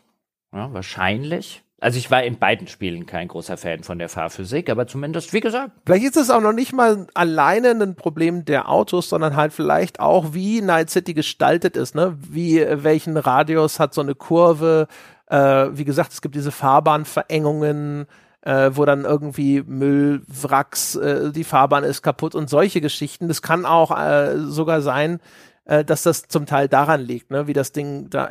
Ich will ja in dem Spiel dann meistens nur von A nach B heizen. Und ich weiß, es gibt da draußen Leute, die sagen, nein, ich äh, will das Rollen spielen und ich halte mich an, an, jede Geschwindigkeitsbegrenzung und ich halte an jeder roten Ampel. Äh, und auch das ist legitim. Nur das, das ist nicht das, was ich will. Äh, wenn ich, ich, wenn ich in diese Karre steige, ja, dann will ich da, äh, will ich nach dahin. Und wenn ich. Also ne? ich, ich muss ja sagen, im, im realen Leben bin ich ja ein sehr, ähm, ich will nicht sagen ein, ein hundertprozentiger, aber ich halte mich sehr nahe an den äh, Richtlinien, die gesetzt werden. Ja, also ich würde jetzt, also wenn ich in einem Vehikel sitze, insbesondere, ja, ich käme nicht auf die Idee, bei Rot über eine Ampel zu fahren. Ja, selbst wenn es nachts um drei ist und ich sehe, dass links und rechts und von vorne auf sieben Kilometer garantiert niemand mehr kommt. Wenn da halt rot ist, ist halt da rot. Ja, und jetzt sitzen ja vielleicht einige zu Hause und sagen, ja, das ist aber auch noch normal. Ja, und dann würde ich sagen, reden Sie mal mit einem Amerikaner oder Kanadier. Der wird Ihnen sagen, du bist ja völlig bescheuert, dass du da abends an der roten Ampel packst, da fährst du halt weiter. Ja, also da bin ich ein guter Deutscher. Ja, ähm, da halte ich mich an vieles. Ich halte mich vielleicht jetzt nicht sklavisch, ja, an das Tempo, was weiß ich, 120 an der Autobahn. Kann auch mal sein, dass ich 127 drauf habe, will ich nicht bestreiten. Ja, aber ich halte mich an Verkehrsregeln. Ja, zu einem sehr erheblichen Grad. Ich würde sogar sagen, mehr als manch andere in meinem Freundes- und Bekanntenkreis. Aber wenn wir uns in einem Videospiel befinden, na, dann ist sowas wie eine Ampel noch nicht mal auf Vorschlagsniveau. Da, also das ist, so. ich, ich finde auch. Dass diese Autos überhaupt Bremsen haben, ist eigentlich schon, das, da fängt der Denkfehler schon an. Ich, ich finde auch so eine, so eine, so eine Sache wie ein, jetzt hast du da zwei Spuren in die Richtung und, also vielleicht in meine Richtung, zwei Spuren in die andere Richtung. Ich benutze selbstverständlich die Spur, auf der am meisten Platz ist. Ja, genau. Ja. Und wenn mir da einer entgegenkommt. Das machen aber auch die, das machen die, die NPC-Fahrzeuge teilweise auch noch. ja, und wenn mir da einer entgegenkommt, dann ist das eher ein Fall von, was machst denn du Sau auf meiner Spur? Ja, Geisterfahrer, genau. Ja, alles Geisterfahrer. Ja. Nee, geht mir auch so. Oder bei fällt mir übrigens ein, wir müssen dringend noch ganz kurz äh, lobend erwähnen, die beste, vielleicht beste Veränderung überhaupt, unbegrenztes Rennen. Oh ja. Endlich. Danke. Danke. Die Einsicht kam spät, aber sie kam. Es gibt zwar weiterhin ja ein Ausdauersystem, aber äh, Rennen ist davon nicht mehr betroffen. Ich kann rennen, so viel ich will. Nee, jetzt ist ja, jetzt sind ja, jetzt sind ja vom Ausdauersystem, schön, dass du es noch ansprichst, sind jetzt ja betroffen nicht mehr Rennen, also man kann unlimitiert rennen und man kann also unlimitiert aus dem Rennen springen und dann dashen, also das ist super, ja, wie ich mich da durch die Welt bewegt habe, ähm, sondern jetzt ja Angriffe, also Nahkampfangriffe und auch Schießen verbraucht Ausdauer. Und ich habe da auch immer mal wieder die Ausdauerleiste gesehen. Habe ich ein einziges Mal drauf geachtet oder ist mir nur aufgefallen, dass da was Negatives passiert, wenn ich ohne Ausdauer schieße? Nee. Nee, ist nee. mir auch nicht. Ich habe das im Nachgang gelesen, dass Schießen jetzt Ausdauer kostet. Es wäre mir nicht von alleine aufgefallen. Also, äh, wenn man dann ungenauer oder sonst irgendwas wird, also mir wäre jetzt ein. Ja, der, der Spread geht hoch, habe ich gelesen. Okay. Wäre mir jetzt nicht also will, will jetzt nicht sagen, das passiert nicht, wäre mir jetzt aber nicht negativ aufgefallen. Und ich habe jetzt wirklich die meiste Zeit äh, Pistolen benutzt, wo du jetzt sowieso sagst, das sollten eigentlich, da sollte eigentlich von Hause aus nicht ganz so viel Spread drin sein und man sollte eigentlich einen hohen Spread deutlicher merken.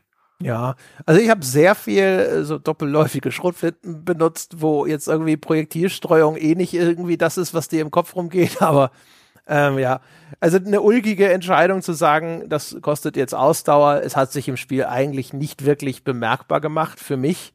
Äh, aber äh, mir wurscht. Wenn ich dafür endlich unbegrenzt rennen darf, äh, dann kann ich nur sagen, danke, alles richtig gemacht, CD-Projekt. Oh ja. Und du weißt ja, du kannst ein Implantat einsetzen. Ich glaube, das meiste, was ich gesehen habe, ist, dass sich deine Renngeschwindigkeit nochmal um 50 Prozent erhöht.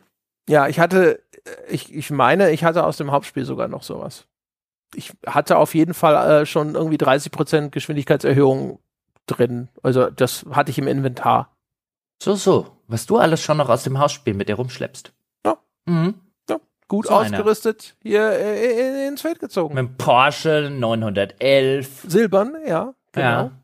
Alles schon ja. hier. Ich muss mir alles wieder, wieder mühsam erspielen, André Peschke. Ja, ich weiß. An den eigenen Schnürsenkeln musstest du dich hier hochziehen. Mhm. Mhm. Und ich habe, seit ich mir meine neuen Wanderschuhe gekauft habe, die haben gar keine Schnürsenkel mehr. Das, und trotzdem hat er es geschafft. Trot er hat alles. Dieser Teufelskerl. Ja, alles für den Podcast. Wollen wir noch einen Spoilerteil machen? Wir können noch einen kleinen Spoilerteil machen. Äh, wir können aber, bevor wir zum Spoilerteil kommen, können wir ein Fazit verkünden. Das ist richtig. Wir können ein Fazit verkünden.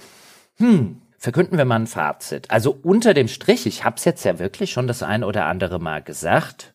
Ich würde nicht ganz so weit gehen, und jetzt wir reden ja auch hauptsächlich über Phantom Liberty, da würde ich auch nicht so weit gehen, dass auf einer grünen Wiese da eine 9 steht. Aber das ist schon ein sehr gutes Add-on. Zusammen mit dem Add-on haben sie das Spiel sowohl technisch als auch spielerisch durch die Änderungen mit Patch 2.0 wirklich auf einen sehr, sehr runden, guten Zustand gesetzt so dass ich sagen würde, dass in, in vielerlei Hinsicht ist Cyberpunk, haben wir ja vorher drüber gesprochen, der Goldstandard, was jetzt Inszenierungen innerhalb der Open World zum Beispiel äh, angeht, was teilweise auch Detailreichtum in der Open World angeht. Es hat halt nach wie vor sozusagen dieses Problem, wenn man es als solches empfinden will, dass halt die Open World eine sehr statische Kulisse ist, aus der organisch wenig raus passiert. Du, du, du suchst dir halt auf der Karte ähm, einen Marker aus, und dann fährst du dahin oder läufst dahin, dann machst du dort die Mission und dann suchst du dir den nächsten Marker aus. Es ist jetzt weniger so, dass sonderlich viel Tolles passiert, wenn man einfach mal durch die Open World durchfährt und irgendwie viel erlebt. Ähm, da ist es nicht die Sorte Spiel. Ist vielleicht ein bisschen anders als zum Beispiel jetzt in Red Dead Redemption 2 in der Hinsicht. Und wo ich auch sagen würde, dass das auch mehr mit seiner Open World noch Tick weit mehr macht. Ist natürlich jetzt auch eine extrem hohe Hürde, die da angelegt wird. Aber unterm Strich ist das sowohl das Hauptspiel als auch das Add-on ist ein wirklich gutes, sehr gutes, teilweise Spiel, das sich eine hohe Acht auf meiner grünen Wiese redlich verdient hat. Mittlere bis hohe Acht, sehr verdient. Ja, also ähm, hatte, hatte echt Spaß mit dem Add-on. Das waren nochmal vergnügliche, ich glaube so weiß nicht, irgendwo 16, 16, 20 Stunden sowas, äh, bis man das Ding durch hat. Und wenn man dann auch so die ganzen Gigs und ähnliches abarbeitet oder so, also ich glaube so 25 Stunden hatte ich gebraucht und dann hatte ich zumindest keine mehr in meinem Questlog. Kann immer noch sein, dass da welche draußen sind, die ich nicht gespielt habe, äh, weil ich sie einfach gar nicht gefunden habe. Ne? Ähm, das war, das war cool. Ähm, ich fand manche Sachen noch immer so ein bisschen, wie gesagt, so, hm, es ist dann auch so, dass das genau wie im Hauptspiel dich mit Erzählung so zubombt, dass du manchmal zwischendrin denkst, wäre schön, wenn wir jetzt mal wieder ein bisschen mehr Gameplay haben könnten. Ich habe das witzigerweise total gemerkt. Ich habe, ich, ich wollte unseren alten Cyberpunk Podcast zum äh, dem Original nochmal hören, um mir in Erinnerung zu rufen, was habe ich denn damals für Gedanken gehabt und was gab es da für Kritikpunkte, um dann vergleichen zu können, ob die noch existent sind. Und äh, das wollte ich aber natürlich nicht machen, während irgendwas läuft, das Erzählung ist, sondern während Feuergefechten oder so wollte ich den nebenbei noch anhören. Und ich, ich, ich habe immer, ich hab immer Stopp gedrückt, dann hat's ewig gedauert, bis ich wieder, dann konnte ich mal fünf Minuten weiterhören und dann kam wieder was, wo mir jemand was per Audioübertragung erzählt hat, wo ich jemanden getroffen habe oder sonst irgendein narratives äh, Element ablief in dem Spiel. Also es ist immer noch unfassbar äh, durchinszeniert und der, der, der wirklich interaktiv spielerische Anteil, wenn man dieser Hauptstory folgt, ist immer noch äh, wirklich eklatant niedrig. Ähm, und das ist trotzdem eine coole Erfahrung. Ich hätte aber da auch gerne mehr Fleisch an diesem Spielknochen gesehen, vor allem weil es dann häufig so ein bisschen drauf rausläuft, so und jetzt füllen wir den Raum, in dem du dich jetzt gerade befindest, mit Gegnern. Die Spielsysteme sind aber deutlich, deutlich besser geworden und das macht deutlich mehr Spaß. Und ich glaube, jetzt habe ich das Hauptspiel nicht nochmal neu angefangen, aber ich glaube, nach meiner Erfahrung mit diesen neuen Spielsystemen, wie viel runder das Spiel ist, wie viel bugfreier das Spiel ist und auch nach deiner Erzählung, wie gut, wenn der Loot dann zu Anfang viel besser funktioniert und sowas. Das ist sehr wahrscheinlich unter den wahrscheinlich Top 3 der besten Open-World-Spiele als Gesamtpaket, möchte ich vermuten. Also ich glaube auch, dass Red Dead Redemption besser ist, einfach weil es erzählerisch, finde ich, nochmal eine Schippe drauflegt und geiler ist und die, die Spielwelt vielleicht auch einfach nochmal ein bisschen besser gemacht ist, aber das ist schon ein richtiges Brett insgesamt. Top, Top 3 ist eine Aussage. Jetzt lass mich mal ganz kurz überlegen. Also ich würde tatsächlich auch Red Dead höher ansiedeln, auch weil die Spielwelt interaktiver ist und ich mehr Dinge einfach in der Spielwelt, indem ich einfach losreite, zum Beispiel entdecken äh, kann, die halt nicht einfach nur beim Marker auf der Quest äh, auf der Karte funktionieren, auch wenn es dort das auch gibt.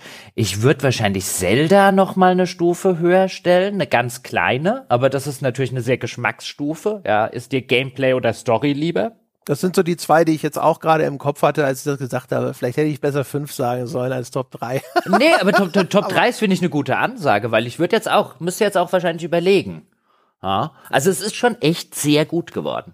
Es ist schon wirklich. Also ich, ne, jetzt ein bisschen unter Vorbehalt, weil wie gesagt, ich habe das Hausspiel jetzt nicht nochmal irgendwie äh, mit all den Verbesserungen äh, äh, wirklich erheblich weit gespielt und so, aber das ist schon ein richtig, richtig gutes Ding, gerade in seinem Genre, äh, in dem sehr viel auf hohem Niveau äh, weichgespült ist und so vor sich hin eiert. Ne?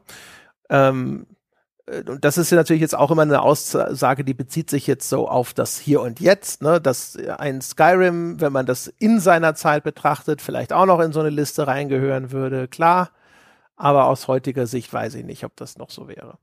Ähm, genau. Also auf jeden Fall richtig. Also ich, gut. ich, ist auf jeden Fall die best inszenierte Open World. Das würde ich sogar sagen. Ja, das denke ich, kann man schon sagen. Von der reinen Inszenierung schlägt das, finde ich, auch Red Dead Redemption 2 bei, bei, bei dem einen oder anderen vielleicht nicht wegen der Atmosphäre ja. oder wegen dem oder jenem. Genau. Ähm, aber was da, was da auch an Assets in Kleinigkeiten ist, ja, egal in welches Auto du einsteigst oder so, wie die unterschiedlich designt sind, äh, das Interieur und so, es ist, ah.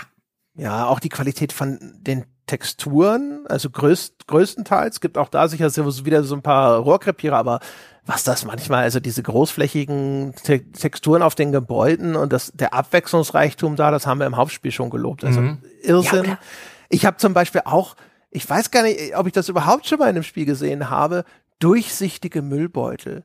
Also die aus Klarsichtfolie bestehen und dann ist, siehst du im Innern, was in diesem Müllsack drin ist. Ne? Also das sind natürlich dann, das ist eine Textur, das sind nicht noch tatsächlich 3D-Objekte in dem Müllsack drin, aber es ist trotzdem, ich habe gedacht, so krass, habe ich das schon mal gesehen? Ich glaube, alle anderen Spiele hätten einfach den typischen schwarzen Müllsack gemacht, weil dann kannst du den halt hunderttausend Mal dahin tun. Ne? Und also echt irre. Oder oder sowas, wo es mir total aufgefallen ist, es gibt ja Magazine, die in der, also so, so klassische, weißt du, wie so ein GameStar-Magazin, da liegen Magazine, Zeitungen, Zeitschriften, liegen auf Tischen oder so rum. Mit denen kannst du ja auch nicht interagieren. Aber wenn du da halt dranläufst und dann hinguckst und dann über die L2-Taste jetzt auf dem Controller kannst du nochmal näher sozusagen mit deiner, mit deinem, äh, mit deinen Augen ranzoomen, wenn man so will. Und da sind richtige Titelblätter designt. Und nicht nur eins oder zwei. Ja, so ja. richtig mit Headlines und Unterüberschriften und, und, und. Wo du dir denkst, niemand, ja, wird das jemals in dem Spiel, ja, niemand stimmt natürlich jetzt auch nicht. Einen wie mich gibt's jetzt ja schon, der auf die Idee gekommen ist, sich die Zeitung, Zeitschriften dort mal angeguckt hat. Aber was da allein drinsteckt, da muss ja jemand gesessen haben, der das designt hat, der diese Überschriften geschrieben hat, der das Coverbild ausgesucht hat und, und, und, und, und. Es ist absurd. Eigentlich. Ja, also das ist wirklich irre. Also der Aufwand, äh, weiteres Beispiel, nur um zu den, den, den Aufwand, der da drin steckt, zu versinnbildlichen. Ähm, du kannst Figuren aus der alten Main Story kannst du anrufen in dem Spiel und ihnen von deinen neuen Abenteuern erzählen. Also in dem Hauptgame hatte ich, glaube ich, diese Romans mit äh, Pan Am und ich konnte Pan Am anrufen und ihr erzählen, dass jetzt ja der Geheimdienst will und mich anheuern will und ich habe die Präsidentin gerettet und so weiter und so fort. Und das heißt, die haben die alte ähm, äh, was ist das deutsche Wort für ein Voice Actor? Synchronsprecher oder Sprecher? Äh, Synchronsprecherin, ja genau, Synchronsprecherin. Die haben die noch mal ins Studio geholt. Die spielt ja sonst keine Rolle in dem Addon, um diesen Telefonanruf einzusprechen und das aber auch in dem Kontext, ne? Also die, der, der, der Dialog wird anders ablaufen, ob, je nachdem, ob du die als Romance-Option hattest äh, und genutzt hast oder nicht. Und das ist schon krass, muss ich sagen, weil das, das hätte, da hätte kein Hahn hätte danach gekräht, wenn das nicht gegangen wäre. Aber das geht. Mhm. Gut, reden wir noch über Spoiler? Ja, reden wir über Spoiler, Spoiler, Spoiler. Meine Damen und Herren, Sie sind gewarnt. Weil, ich weiß ja, der André hat sich auch noch die Mühe gemacht, wenn wir heute nicht mehr dazu kommen, aber der André hat sich noch die Mühe gemacht, so ein bisschen die Geschäftsentwicklung von CD Projekt und so auch die Verkaufszahlen des Add-ons und was sich dort geändert hat, Zugänge und Abgänge bei den äh, leitenden Entwicklern und so weiter ein bisschen zusammen zu recherchieren. Ich würde sagen, André, da machen wir nächste Woche einfach eine Folge draus. Ja, ja, für unsere, ja. für unsere äh, zahlende Kundschaft. Knickknack, knickknack, Sie wissen schon. Ja, genau. Ja, ich habe mir es auch schon so zwischendrin gedacht. Dann, mhm. äh, ich habe auch gedacht, wir machen einfach mal noch mal eine, eine separate Folge, äh, weil ich hatte eigentlich auch gedacht, so ja, wir können ja mal jetzt auch drüber diskutieren. Ne? Also ist jetzt tatsächlich so CD-Projekt damit wieder rehabilitiert, ne? Und wo stehen die überhaupt? Da hat sich ja wirklich wahnsinnig viel getan. Mhm. Die äh, Zielsetzungen des Unternehmens haben sich substanziell geändert. Äh, äh die Engine alleine. Genau, der Wechsel äh, auf die Unreal Engine und so weiter und so fort. Ist das alles Sind die eigentlich noch ganz sauber? Du guckst, du siehst dieses Spiel. Ja, das stimmt. Ja. Jetzt in diesem Zustand. Du denkst dir, er wechselt die Engine? Ja, das habe ich auch gedacht, so ein bisschen. Und da kann man auch sehr schön drüber reden und sicherlich zum Teil spekulieren, warum mhm. haben sie das wohl gemacht. Ne? Aber das wird jetzt äh, tatsächlich zu viel, um das hier noch reinzupacken. Ich hatte das ursprünglich, habe ich gedacht, dass wir das als Einstieg machen, dieses Rekapitulieren so ein bisschen, ne? weil wir haben ja, unsere Erzählung ist ja quasi das letzte Mal abgebrochen der kleine Blick auf diese Version 1.5 damals, das war ja nur so ein kurzes Snippet, wo du ein Update gegeben hast, lohnt sich's jetzt? Ist es inzwischen repariert? Ne? Und wir haben ja damals äh, äh, vor allem rekapituliert, wie sehr sie diese Firma ihr eigenes mühsam aufgebautes Image ruiniert hat als Einstieg zur ersten Folge. Und dann habe ich gedacht, so, ah, jetzt können wir mal hier einsteigen und nochmal rekapitulieren, wo, wie weit sind wir denn seitdem gekommen? Jetzt gab es aber doch so viel über das Spiel zu erzählen, dass wir dazu nicht gekommen sind. Das können wir in einer separaten Folge. Machen. Das war auf jeden Fall, also ich, ich, ich habe dann auch drüber geguckt und dachte, okay, das hatte ich mitgekriegt. Oh, das ist bei mir äh, so ein bisschen außen vor geblieben, weil ich jetzt auch dieses Jahr natürlich sehr viel Zeug gespielt habe. Mein Gott, 2023, hör endlich auf. Hör endlich ja, auf, genau. so viele Spiele rauszubringen, die ich spielen möchte. Ähm, ich glaube, das wird super interessant, weil eben genau sowas wie ein, wieso wechseln die die Engine? Wenn die sowas und? mit ihrer Engine machen können, was niemand mit, ihr, mit seiner Engine kann, okay. Ja, und vor allem, genau, also und was, ne, was sind denn jetzt so die Pläne? Was ist da aktuell in Entwicklung? Was glauben Sie in Zukunft machen zu können? Also das ist ganz interessant. Also ich glaube, vieles äh, hat man mitbekommen, aber einfach mal hier wieder das, das Big Picture darzustellen, ne? das alles mhm. mal zu rekapitulieren, was sich hier seit dem Release von Cyberpunk bei CD Projekt ereignet hat äh, was es da an Personalwechseln gab, an Strategieänderungen, an Studio-Neuorganisationen, an Studio-Zukäufen und was sie alles angekündigt haben und dann mal so ein bisschen eben auch drüber zu sprechen, wie ist denn die Stimmung im Lande, wie hat sich das Add-on verkauft, äh, hat sich die Investition in dieses Add-on, die wir ja schon in dem Podcast genannt haben, hat sich das gelohnt?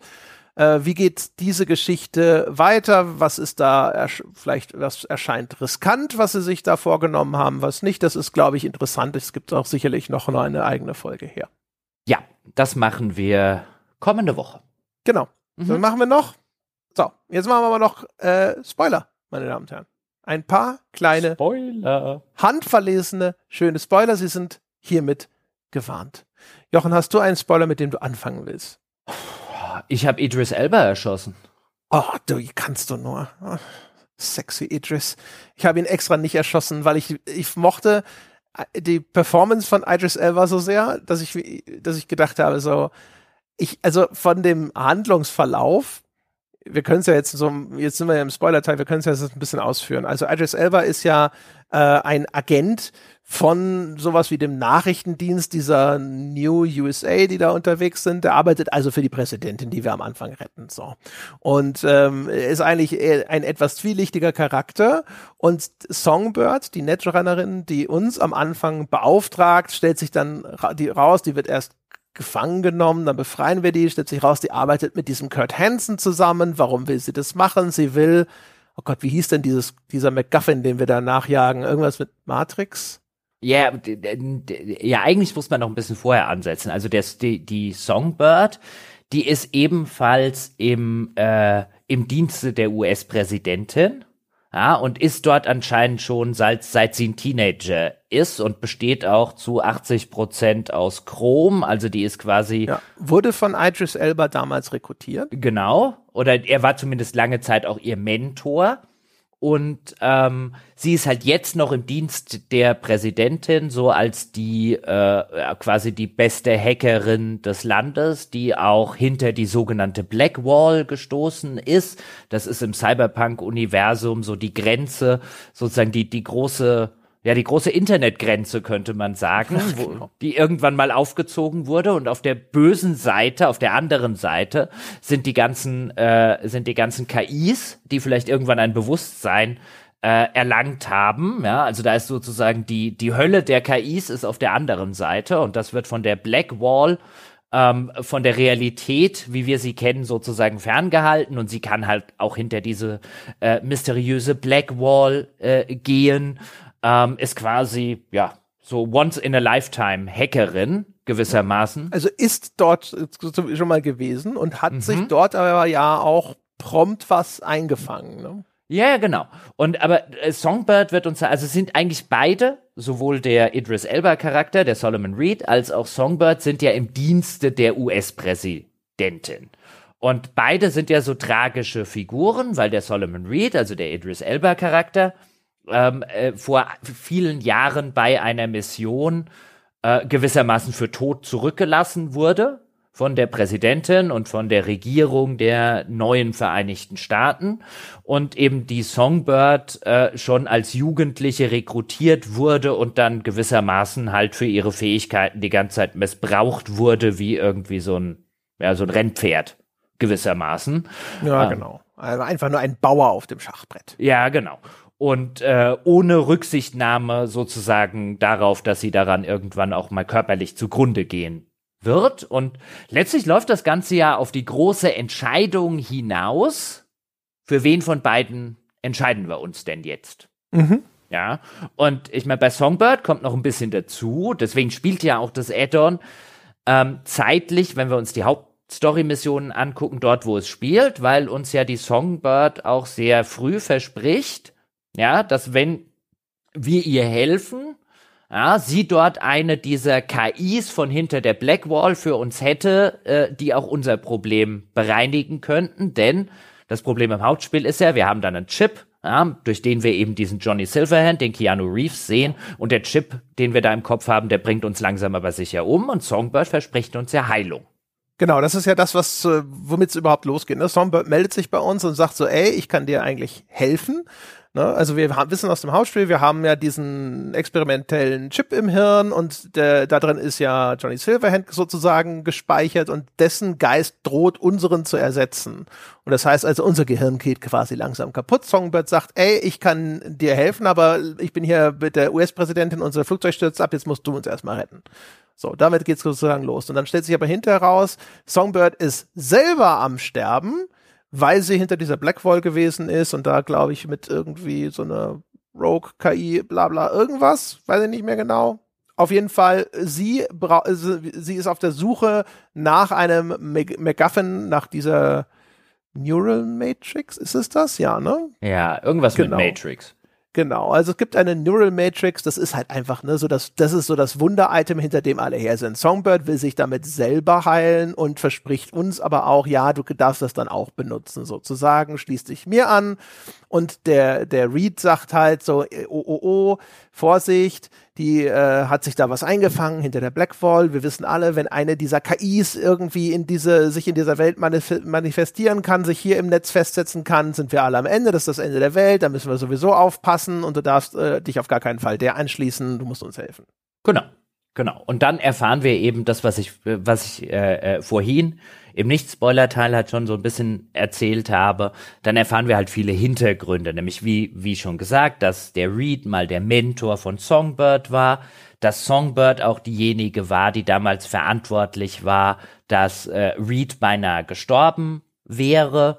Und das alles so halt als Strippenzieherin im Hintergrund wird uns halt die ganze Zeit die böse US-Präsidentin äh, serviert, die gewissermaßen, du hast schon gesagt, wie so ein Bauer auf dem Schachbrett, die diese Figuren, zu denen halt Songbird und zu der der Reed auch gehört, einfach über das Schachbrett manövriert, so wie sie sie gerade braucht und halt auch bereit ist, diese Menschen und diese Menschenleben zu opfern, wenn es ihr gerade in den Kram passt.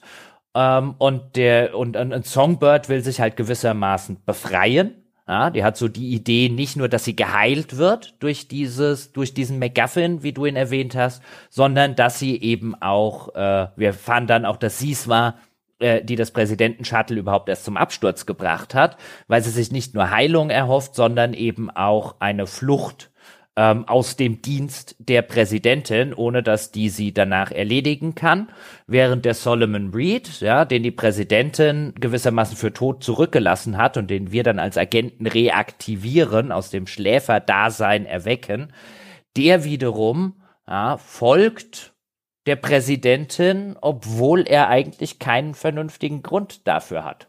Ja, und aber und nein, ich weiß. Ja, genau, ja und nein. Und das ist das Ding, also deswegen fand ich den Charakter Reed, den fand ich fantastisch, weil er ist äh, erkennbar einfach komplett von Schuld zerfressen. Also er weiß, wie viel Scheiße er da angestellt hat, insbesondere äh, mit der Somi, also Songbird, so heißt sie richtig, Somi. Ähm, äh, und ist aber ständig dabei, das vor sich selbst zu rationalisieren. Und ich glaube, ich habe das aber noch nie so gut umgesetzt gesehen. Also sowohl in der Performance als auch wie das geschrieben ist, wie er das rechtfertigt immer wieder. Auf, und auf eine Art und Weise, die ständig erkennen lässt, dass er selber weiß, er belügt sich selber, aber er ist auch nicht komplett erfolglos damit. Er kann sich das zu einem gewissen Grade auch selber irgendwie dann doch wieder einreden, dass das alles schon richtig war und es ist super. Ich finde, es ist so schön ambivalent, die Figur, und es ist so gut ausgeführt. Ist echt geil. Ja, und dann, äh, dann kommen wir zu dem Punkt, den ich vorhin erzählt habe, wo es dann eben zu dieser einen Konfrontation kommt, für die sich das Spiel oder eine Geschichte erarbeiten muss und die hier super funktioniert. Denn ich habe mich dann an der entscheidenden Stelle, es gibt dann eine äh, Mission relativ gegen Ende der Hauptstory des Add-ons, wo man sich halt glasklar entscheiden muss. Entweder Reed oder Songbird. Wem von den beiden hilfst du jetzt? Und ich habe mich für Songbird äh, entschieden und dann ähm, muss man Songbird über den Flughafen zu einem Space Shuttle bringen, von dem aus, dass sie quasi so privat gechartert hat.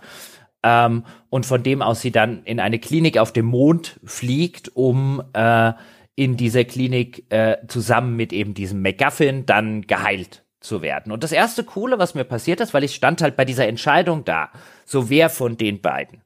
Und dann denke ich mir so einerseits, naja, so Songbird, jetzt diese junge Hackerin, die wirklich am Ende ihrer psychischen und physischen Leidensfähigkeit so angelangt ist, ist es eine gute Idee, die frei in die Welt zu entlassen, nachdem sie da äh, weißt du mal, hinter der Blackwall war, wer weiß, was die mit irgendwelchen KIs macht, wie es der Reed ja auch erzählt. Ist keine gute Idee, die auf die Welt loszulassen, in dem Zustand, in dem sie sich befindet. Andererseits habe ich mir gedacht, die scheiß US-Präsidentin darf aber auch nicht gewinnen. Also ich fand allein, diese Wahl war insofern eine coole Wahl innerhalb eines Spiels. Natürlich auch da wieder dummes, falsches Dilemma eigentlich, weil weißt du, ich hätte gerne irgendwas dazwischen gemacht, aber wenn ich mich jetzt schon zwischen den beiden Wahlmöglichkeiten entscheiden muss, und habe ich lang hin und her überlegt, ja, was ist das kleinere Übel? Und da habe ich mir letztlich gedacht, na ja, das arme Mädchen, das dort als Teenagerin rein rekrutiert wurde, das jetzt quasi auch körperlich und physisch missbraucht wurde bis zum geht nicht mehr, ja, die kann da weniger dafür als die Arschloch US-Präsidentin, also entscheide ich mich für Songbird. Ja, und dann musste die halt eben zu diesem Flug äh, zu dem Flughafen bringt, zu dem Space Shuttle. Und auf dem Weg dahin äh, landet dann die Präsidentin mit mehreren Kampfhubschraubern ja, und gibt dem Reed, und dann belauscht man die, während man sich an denen vorbeischleicht, gibt dem Reed Anweisungen, nämlich Songbird umzulegen. Und dann kommt es am Ende, kurz vor diesem Shuttle, in die ich dann eine quasi kaputte Songbird, ja, die kaum noch bei Bewusstsein ist, irgendwie reinlegen kann. Ja, dann steht Reed vor mir mit dem ich ja vorher schon, das sollte man da sagen, eine Menge Missionen zusammen gemacht habe. Wie du schon gesagt hast, dieser gebrochene Charakter, der funktioniert ja. Ich habe Reed nicht gehasst, ich fand ihn jetzt kein Arsch oder sonst irgendwas. Ja, und dann steht halt Reed aber dann vor mir und sagt, ich kann dich da jetzt halt leider nicht durchlassen. Und mein Wie steht da und sagt so, Reed, Dude. Ja, du willst jetzt wirklich die Präsidentin, ich meine, du weißt, was ihr für einen Scheiß gebaut habt, du weißt, ey, das ist eigentlich ein, ein, junges Mädchen, das nix dafür kann und, und, und, und, und. Ja, und Reed beruft sich am Schluss immer wieder so auf seine, naja, aber sie ist eine Verräterin. Ja, das ist halt also auf dieses Pflichtbewusstsein. Und dann meint halt ganz kurz, bevor ich ihn dann erschieße, ja, weil da läuft es dann letztlich drauf hinaus, in, zumindest bei meinem Ende, dass ich dann eben entscheiden muss, gebe ich ihm die Songbird oder erschieße ich ihn? Ja, und dann habe ich mich halt zum Erschießen äh, entschieden. Und äh, was übrigens auch ein cooler Moment ist, wenn du die Figur, mit der du die Hälfte dieses ganzen Ding machst und die du nicht erschießen willst, am Ende erschießen musst. Und dann steht aber mein Wieso da und er erklärt ihm dann, pass mal auf, du machst das nicht aus Pflichtbewusstsein. Ja, du machst das nicht, weil die eine Verräterin ist. Du machst das alles nur aus egoistischen Gründen. Du machst das alles nur, weil du sonst gar nichts hast. Das ist alles, was du hast. Ja, hier das vorgeschobene Pflichtbewusstsein, ja, die, die, die Loyalität zu irgendeinem, äh, zu irgendwelchen neuen Vereinigten Staaten von Amerika, die dich vor ein paar Jahren für tot zurückgelassen haben. Ja, das ist kein Pflichtbewusstsein. Du bist hier kein toller, weißt du, Call of Duty Held. Das machst du aus egoistischen Motiven, weil du sonst gar nichts hast in deinem Leben. Und der Read in dem Moment, auch wie das Spiel das präsentiert, das funktioniert. Das stimmt. So wie, wie mir das Spiel bis dahin erzählt wurde. Und das geht halt nur, weil das Spiel vorher den Idris Elba Charakter so gut charakterisiert. Ja. Und das Geile ist vor allem, ich bin ja auf einem ganz anderen Pfad, wo es diese Szene nicht gibt. Und das kommt trotzdem genauso rüber. Bei mir ist es ja so, ähm, dass ich dann hinterher äh, ich habe dann, also du gibst sogar noch mal eine Zwischenentscheidung, dann kannst du nämlich hinterher Somi finden, äh, die äh, sich da in irgend so, da ist ja, das ist diese Horrorsequenz, die ist in so einer alten Militärbasis und dann hat sie sich da in so ein experimentelles Gerät eingeklinkt, la la la, und dann bittet sie dich, dass du sie umbringst. Und dann habe ich aber auch da gesagt so, nö, sorry, ich will meinen Heil-MacGuffin und dafür muss ich dich ausliefern. So, dann habe ich sie also ausgeliefert.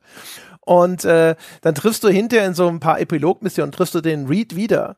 Und dann kannst du ihn fragen, was ist denn aus Songbird geworden? Ne? Weil du hast ja versprochen, ihr kümmert euch und ihr heilt die dann und sonst irgendwas. Und dann äh, er sagt er so, ja, nee, er kriegt keine Updates mehr, er weiß gar nicht, aber sie lebt immerhin und so weiter und so fort. Ne? Und dann auch da, äh, und du, du merkst, er, wie er das erzählt, ist halt einfach nur so, ja, äh, das war ja alles, was wir tun konnten und wir haben ja das Leben gerettet und sonst irgendwas. Und der, der ganze Selbstbetrug ist halt sichtbar. Ne? Und auch mhm. dieses ganze mhm. Gerede über, dass, dass sie ja eine Verräterin ist, das ist alles da und du merkst komplett, das ist eigentlich etwas, an das er sich klammert, weil ansonsten bricht sozusagen so sein ganzes Leben über ihm zusammen, ne? weil er dann mhm. einfach sich dem stellen muss, was er an unmenschlichen Dingen im Namen der Regierung getan hat, für die er kein, eigentlich keine Rechtfertigung hat, außer diesen, diesem Pflichtbewusstsein ne? und diesem Dienst am Land, den er die ganze Zeit vorschiebt. Und daran muss er sich klammern, weil das das Einzige ist, was ihn psychologisch mhm. stabilisiert. Und das, dafür braucht auch auf den anderen Storypfaden keinen, der das ausbuchstabiert. Das kommt rüber über das, was da an, an Dialogen passiert und über diese Idris Elba Performance. Das ist schon echt geil. Ja, also für mich aber der entscheidende Moment, ich habe das vorhin ja auch im Nicht-Spoiler-Teil gesagt, ist, wenn du dann, gibt so ein französisches Hacker-Duo, deren Identitäten man übernimmt und dafür muss man vorher ihr Auto kapern und dann fahre ich mit dem Auto ähm, äh, sozusagen in die Garage, wo wir uns treffen wollen, äh, steig aus und dann erschießt äh, Reed zusammen mit einer Komplizin diese beiden Agenten. Und man wie halt auch so, what the fuck? Wieso hast du die jetzt, äh, wir, weißt du, die müssen wir doch jetzt nicht umbringen. Ähm, und das fand ich halt den, den geilsten Teil an der Charakterisierung von Reed, weil du dort halt gesehen hast, wa was er bereit ist zu machen. Und vor allem alle anderen. Für dieses vermeintliche Pflichtbewusstsein. Um dich rum so, was hast du denn? ja, aber immer, das ist ja, das ist ja seine, die Komplizin ist ja auch eine diese Geheimagentin. Genau. Aber das ist auch, also auch die ist übrigens, ja, genau. also Alex ist auch, ist auch mhm. gut gemachter Charakter, ist gut gespielt. Und, äh, und die ist halt, und da auch, für die ist es fast sogar noch der größere Turn, weil mit der, ich weiß nicht, ob du das gemacht hast, du kannst mit der abends ja einen, einen saufen gehen. Ja, natürlich habe ich mit der einen getrunken und getanzt haben wir. Ja, genau. Ja, genau. Und du hast mit der diesen, diesen, äh, also zum Glück gibt's in dem Addon keine richtigen Romances oder sowas. Ne? Du kommst diesen Charakteren näher, aber ohne diese ja. peinlich penelahafte, jetzt äh, kannst du mit denen ins Bett steigen Geschichte. Und ähm, äh, mit der bist du abends in der Bar und die, die öffnet sich und erzählt dir persönliche Geschichten und sowas. Und die macht dann sowas. Ja. Ne? Und, und, und dann die auf dein Entsetzen reagiert die halt auch so mit so einem es war doch klar, dass wir die umbringen. Ja, yeah, genau. Aber das habe ich vorher halt mit Show Don't Tell gemeint. Da showt das Spiel und da ist es geil. Und das ist halt echt super, ja. weil du merkst halt auch gerade, finde ich, über diesen Proxy von Alex, du merkst halt, so sind die mhm. drauf, die jetzt komplett in dieser Welt dieser Geheimagenten ja. sind. Ne? Das ist deren Mentalität. Und wie geil das Spiel das übrigens auch mit der Idris Elba-Figur zumindest in meinem Ende auch durchexerziert. Wenn ich den am Ende erschieße, ich habe dann Songbird im Arm, wir stehen vor diesem Shuttle, dann muss ich Songbird fallen lassen, dann kann ich noch oder hinlegen, dann, dann, dann kann ich noch mit Reed sozusagen verhandeln, aber man merkt halt, es läuft jetzt darauf hinaus, entweder ich gebe ihm Songbird oder ich erschieße ihn. Ähm, und dann, dann inszeniert das Spiel auch keinen Bosskampf, sondern so eine ganz kurze, also du wählst aus, erschieß ihn. Ich habe dann die R2-Taste fürs Schießen auch gedrückt, dann kommt so eine Zeitlupen, so eine kleine, die ich eigentlich nicht mag, solche Sequenzen, aber ich finde es geil, dass das Spiel hier nicht auf die Idee gekommen ist, mir Reed nachher noch als irgendein Bossgegner, in den ich dann noch 100 Kugeln versenke oder so hinzugeben. Äh, ich weiß nicht, ob es automatisch geht oder ob man wirklich noch die Schusstaste äh, bedienen muss. Und dann fällt der auch nicht einfach so nach hinten zu, um, sondern der sackt in sich so auf, der sackt in sich zusammen. Der fällt dann vorne auf die Knie und dann sackt so der Oberkörper einfach zusammen und er fällt aber nicht um und er sitzt da im Tod wie ein Häufchen Elend. Nice. Ja, das ist auch cool. Ist sowieso, also da, ist, das ist was völlig anderes, aber es gibt, ich habe eine, einfach so einen Gig gespielt und da sollte, äh, da sammelt eine arme Community, damit ich für sie Rache nehme an irgendeinem Typen, der ihnen Schlimmes angetan hat.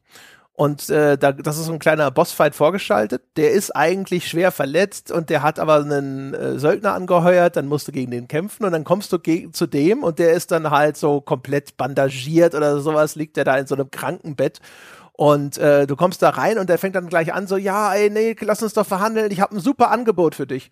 Und ich habe in dem Moment einfach hab einfach geschossen. Und das Geile an dem Spiel und diesen Cutscenes, die in der Welt passieren, ist halt, das geht. Du kannst da halt reingehen und er so, ja, ich habe ein super Angebot für dich, bam! und dann ist auch vorbei. Dann ist halt, weil, weil ich so, nein, interessiert mich nicht. Ich will das gar nicht hören, was du zu sagen hast. Und das ist schon cool. Das, also, da habe ich, das war ein starker Moment, den ich selbst geschaffen habe. Das war auch ziemlich geil. Ähm, das eine, was ich jetzt noch auf dem Zettel habe, ich weiß nicht, was aus deinem äh, Heilungs-McGuffin geworden ist, denn wir erinnern uns. Das ist das, das ist das äh, Ende. Das ist jetzt auch ein, das neue Ende für die Story von Wie. Das ist das, was ich auch noch zusätzlich total geil fand, weil das, was du, was du machen kannst, wenn du den Weg beschritten hast, den ich habe, also Songbird auszuliefern, ist, du hast dann quasi also eine heilende Operation dir äh, erkauft. Du hast jetzt den Präsidentengutschein, dass du dich jetzt hier versorgen lassen kannst.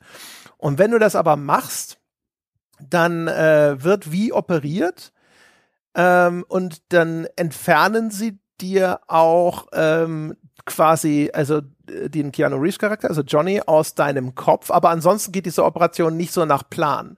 Und du, du bist dann sozusagen geheilt. Also ich sterbe nicht mehr. Ne? Also mit dem, mit Johnny und dem Chip im Kopf bin ich ja dem Tode geweiht. Das wird behoben. Ich habe jetzt eine Zukunft, aber ich kann keinerlei Implantate mehr. Mein Körper kann keine Implantate mehr akzeptieren. Und ich lag zwei Jahre im Koma. Und dann entlässt sich das Spiel wieder. Du kannst dann sagen, okay, also dein, dein Wie will dann unbedingt zurück nach Night City. Und dann kommst du zurück nach Night City zwei Jahre später und äh, alle deine Freunde sind weg. Du kannst dann Victor, diesen Ripper Dog, deinen ersten Vertrauten wieder besuchen. Der hat sich inzwischen notgedrungen äh, von einer Corporation aufkaufen lassen, arbeitet dort für so eine ätzende äh, Boss-Truller, die ihn rumkommandiert, obwohl er ja eigentlich immer so der Freiheitsliebende war und äh, muss da sich wegducken. Der versucht noch mal, ob er dich irgendwie wieder hinkriegen kann und das geht aber nicht. Und mein, mein Wie ist jetzt also zurück in einer Stadt, die ihm fremd geworden ist. Ich bin nicht mehr dieser Gott, der durch die Stadt läuft. Ne? Und du, du, das ist auch wieder was, was du erstmal ausagierst. Du läufst durch Night City und du bist auf einmal einer wie alle anderen du bist es gewohnt, durch Night City zu laufen und du denkst, dir kann keiner was. Wenn dir einer blöd kommt, kannst du den einfach wegschießen. Wenn die, wenn die Polizei mit Hundertschaften hinter dir her ist, ist es egal. Und jetzt bist du komplett entmächtigt. Du bist nur noch eine arme Wurst. ähm, du kannst noch mal äh, äh, deine anderen Freunde, die rufst du an, die sind weg. Äh, Pan Am, dein Love Interest, äh, ist äh, quasi, war, weil du, du lagst im Koma, du hast dich nicht abgemeldet, die, die hat seit ewig versucht, du siehst irgendwie 52 verpasste Anrufe, die meldet sich nicht mehr, dann ruft dich da ihr Bruder oder so zurück und sagt, ey, lass die in Ruhe, das war schlimm genug, versuch's bitte nicht mehr. Äh, andere Freunde erreichst du am Telefon und du merkst einfach, wie die dich so abwimmeln wollen, wenn sie erfahren, was passiert ist, weil du bist jetzt nur noch eine Belastung, die sie nicht stemmen können. Äh, und am Schluss triffst du noch Misty, das ist ja die, diese Esoterik-Truller, die da immer bei, bei Victor, dem Ripper Dog, vorne im Laden gearbeitet hat, die ist im, auch im Begriff Night City zu verlassen. Und da gibt's auch eine super schöne Sequenz, da sitzt du mit ihr auf einer Treppe und rauchst mit der einfach eine Zigarette und redest mit der. Und aber so normal und so bodenständig und die sagt halt auch so, ja, ey, bist jetzt halt auch einer von uns. Einfach nur a face in the crowd. und das war so ein gut gemachtes Ende. Das klingt auf jeden Fall sehr geil. Das klingt, das klingt. Das war wirklich, wirklich stark. Das war richtig gut, weil das einfach so, also auch dieser Kontrast dazu, weißt du, du bist halt echt in Night City ja der Terminator.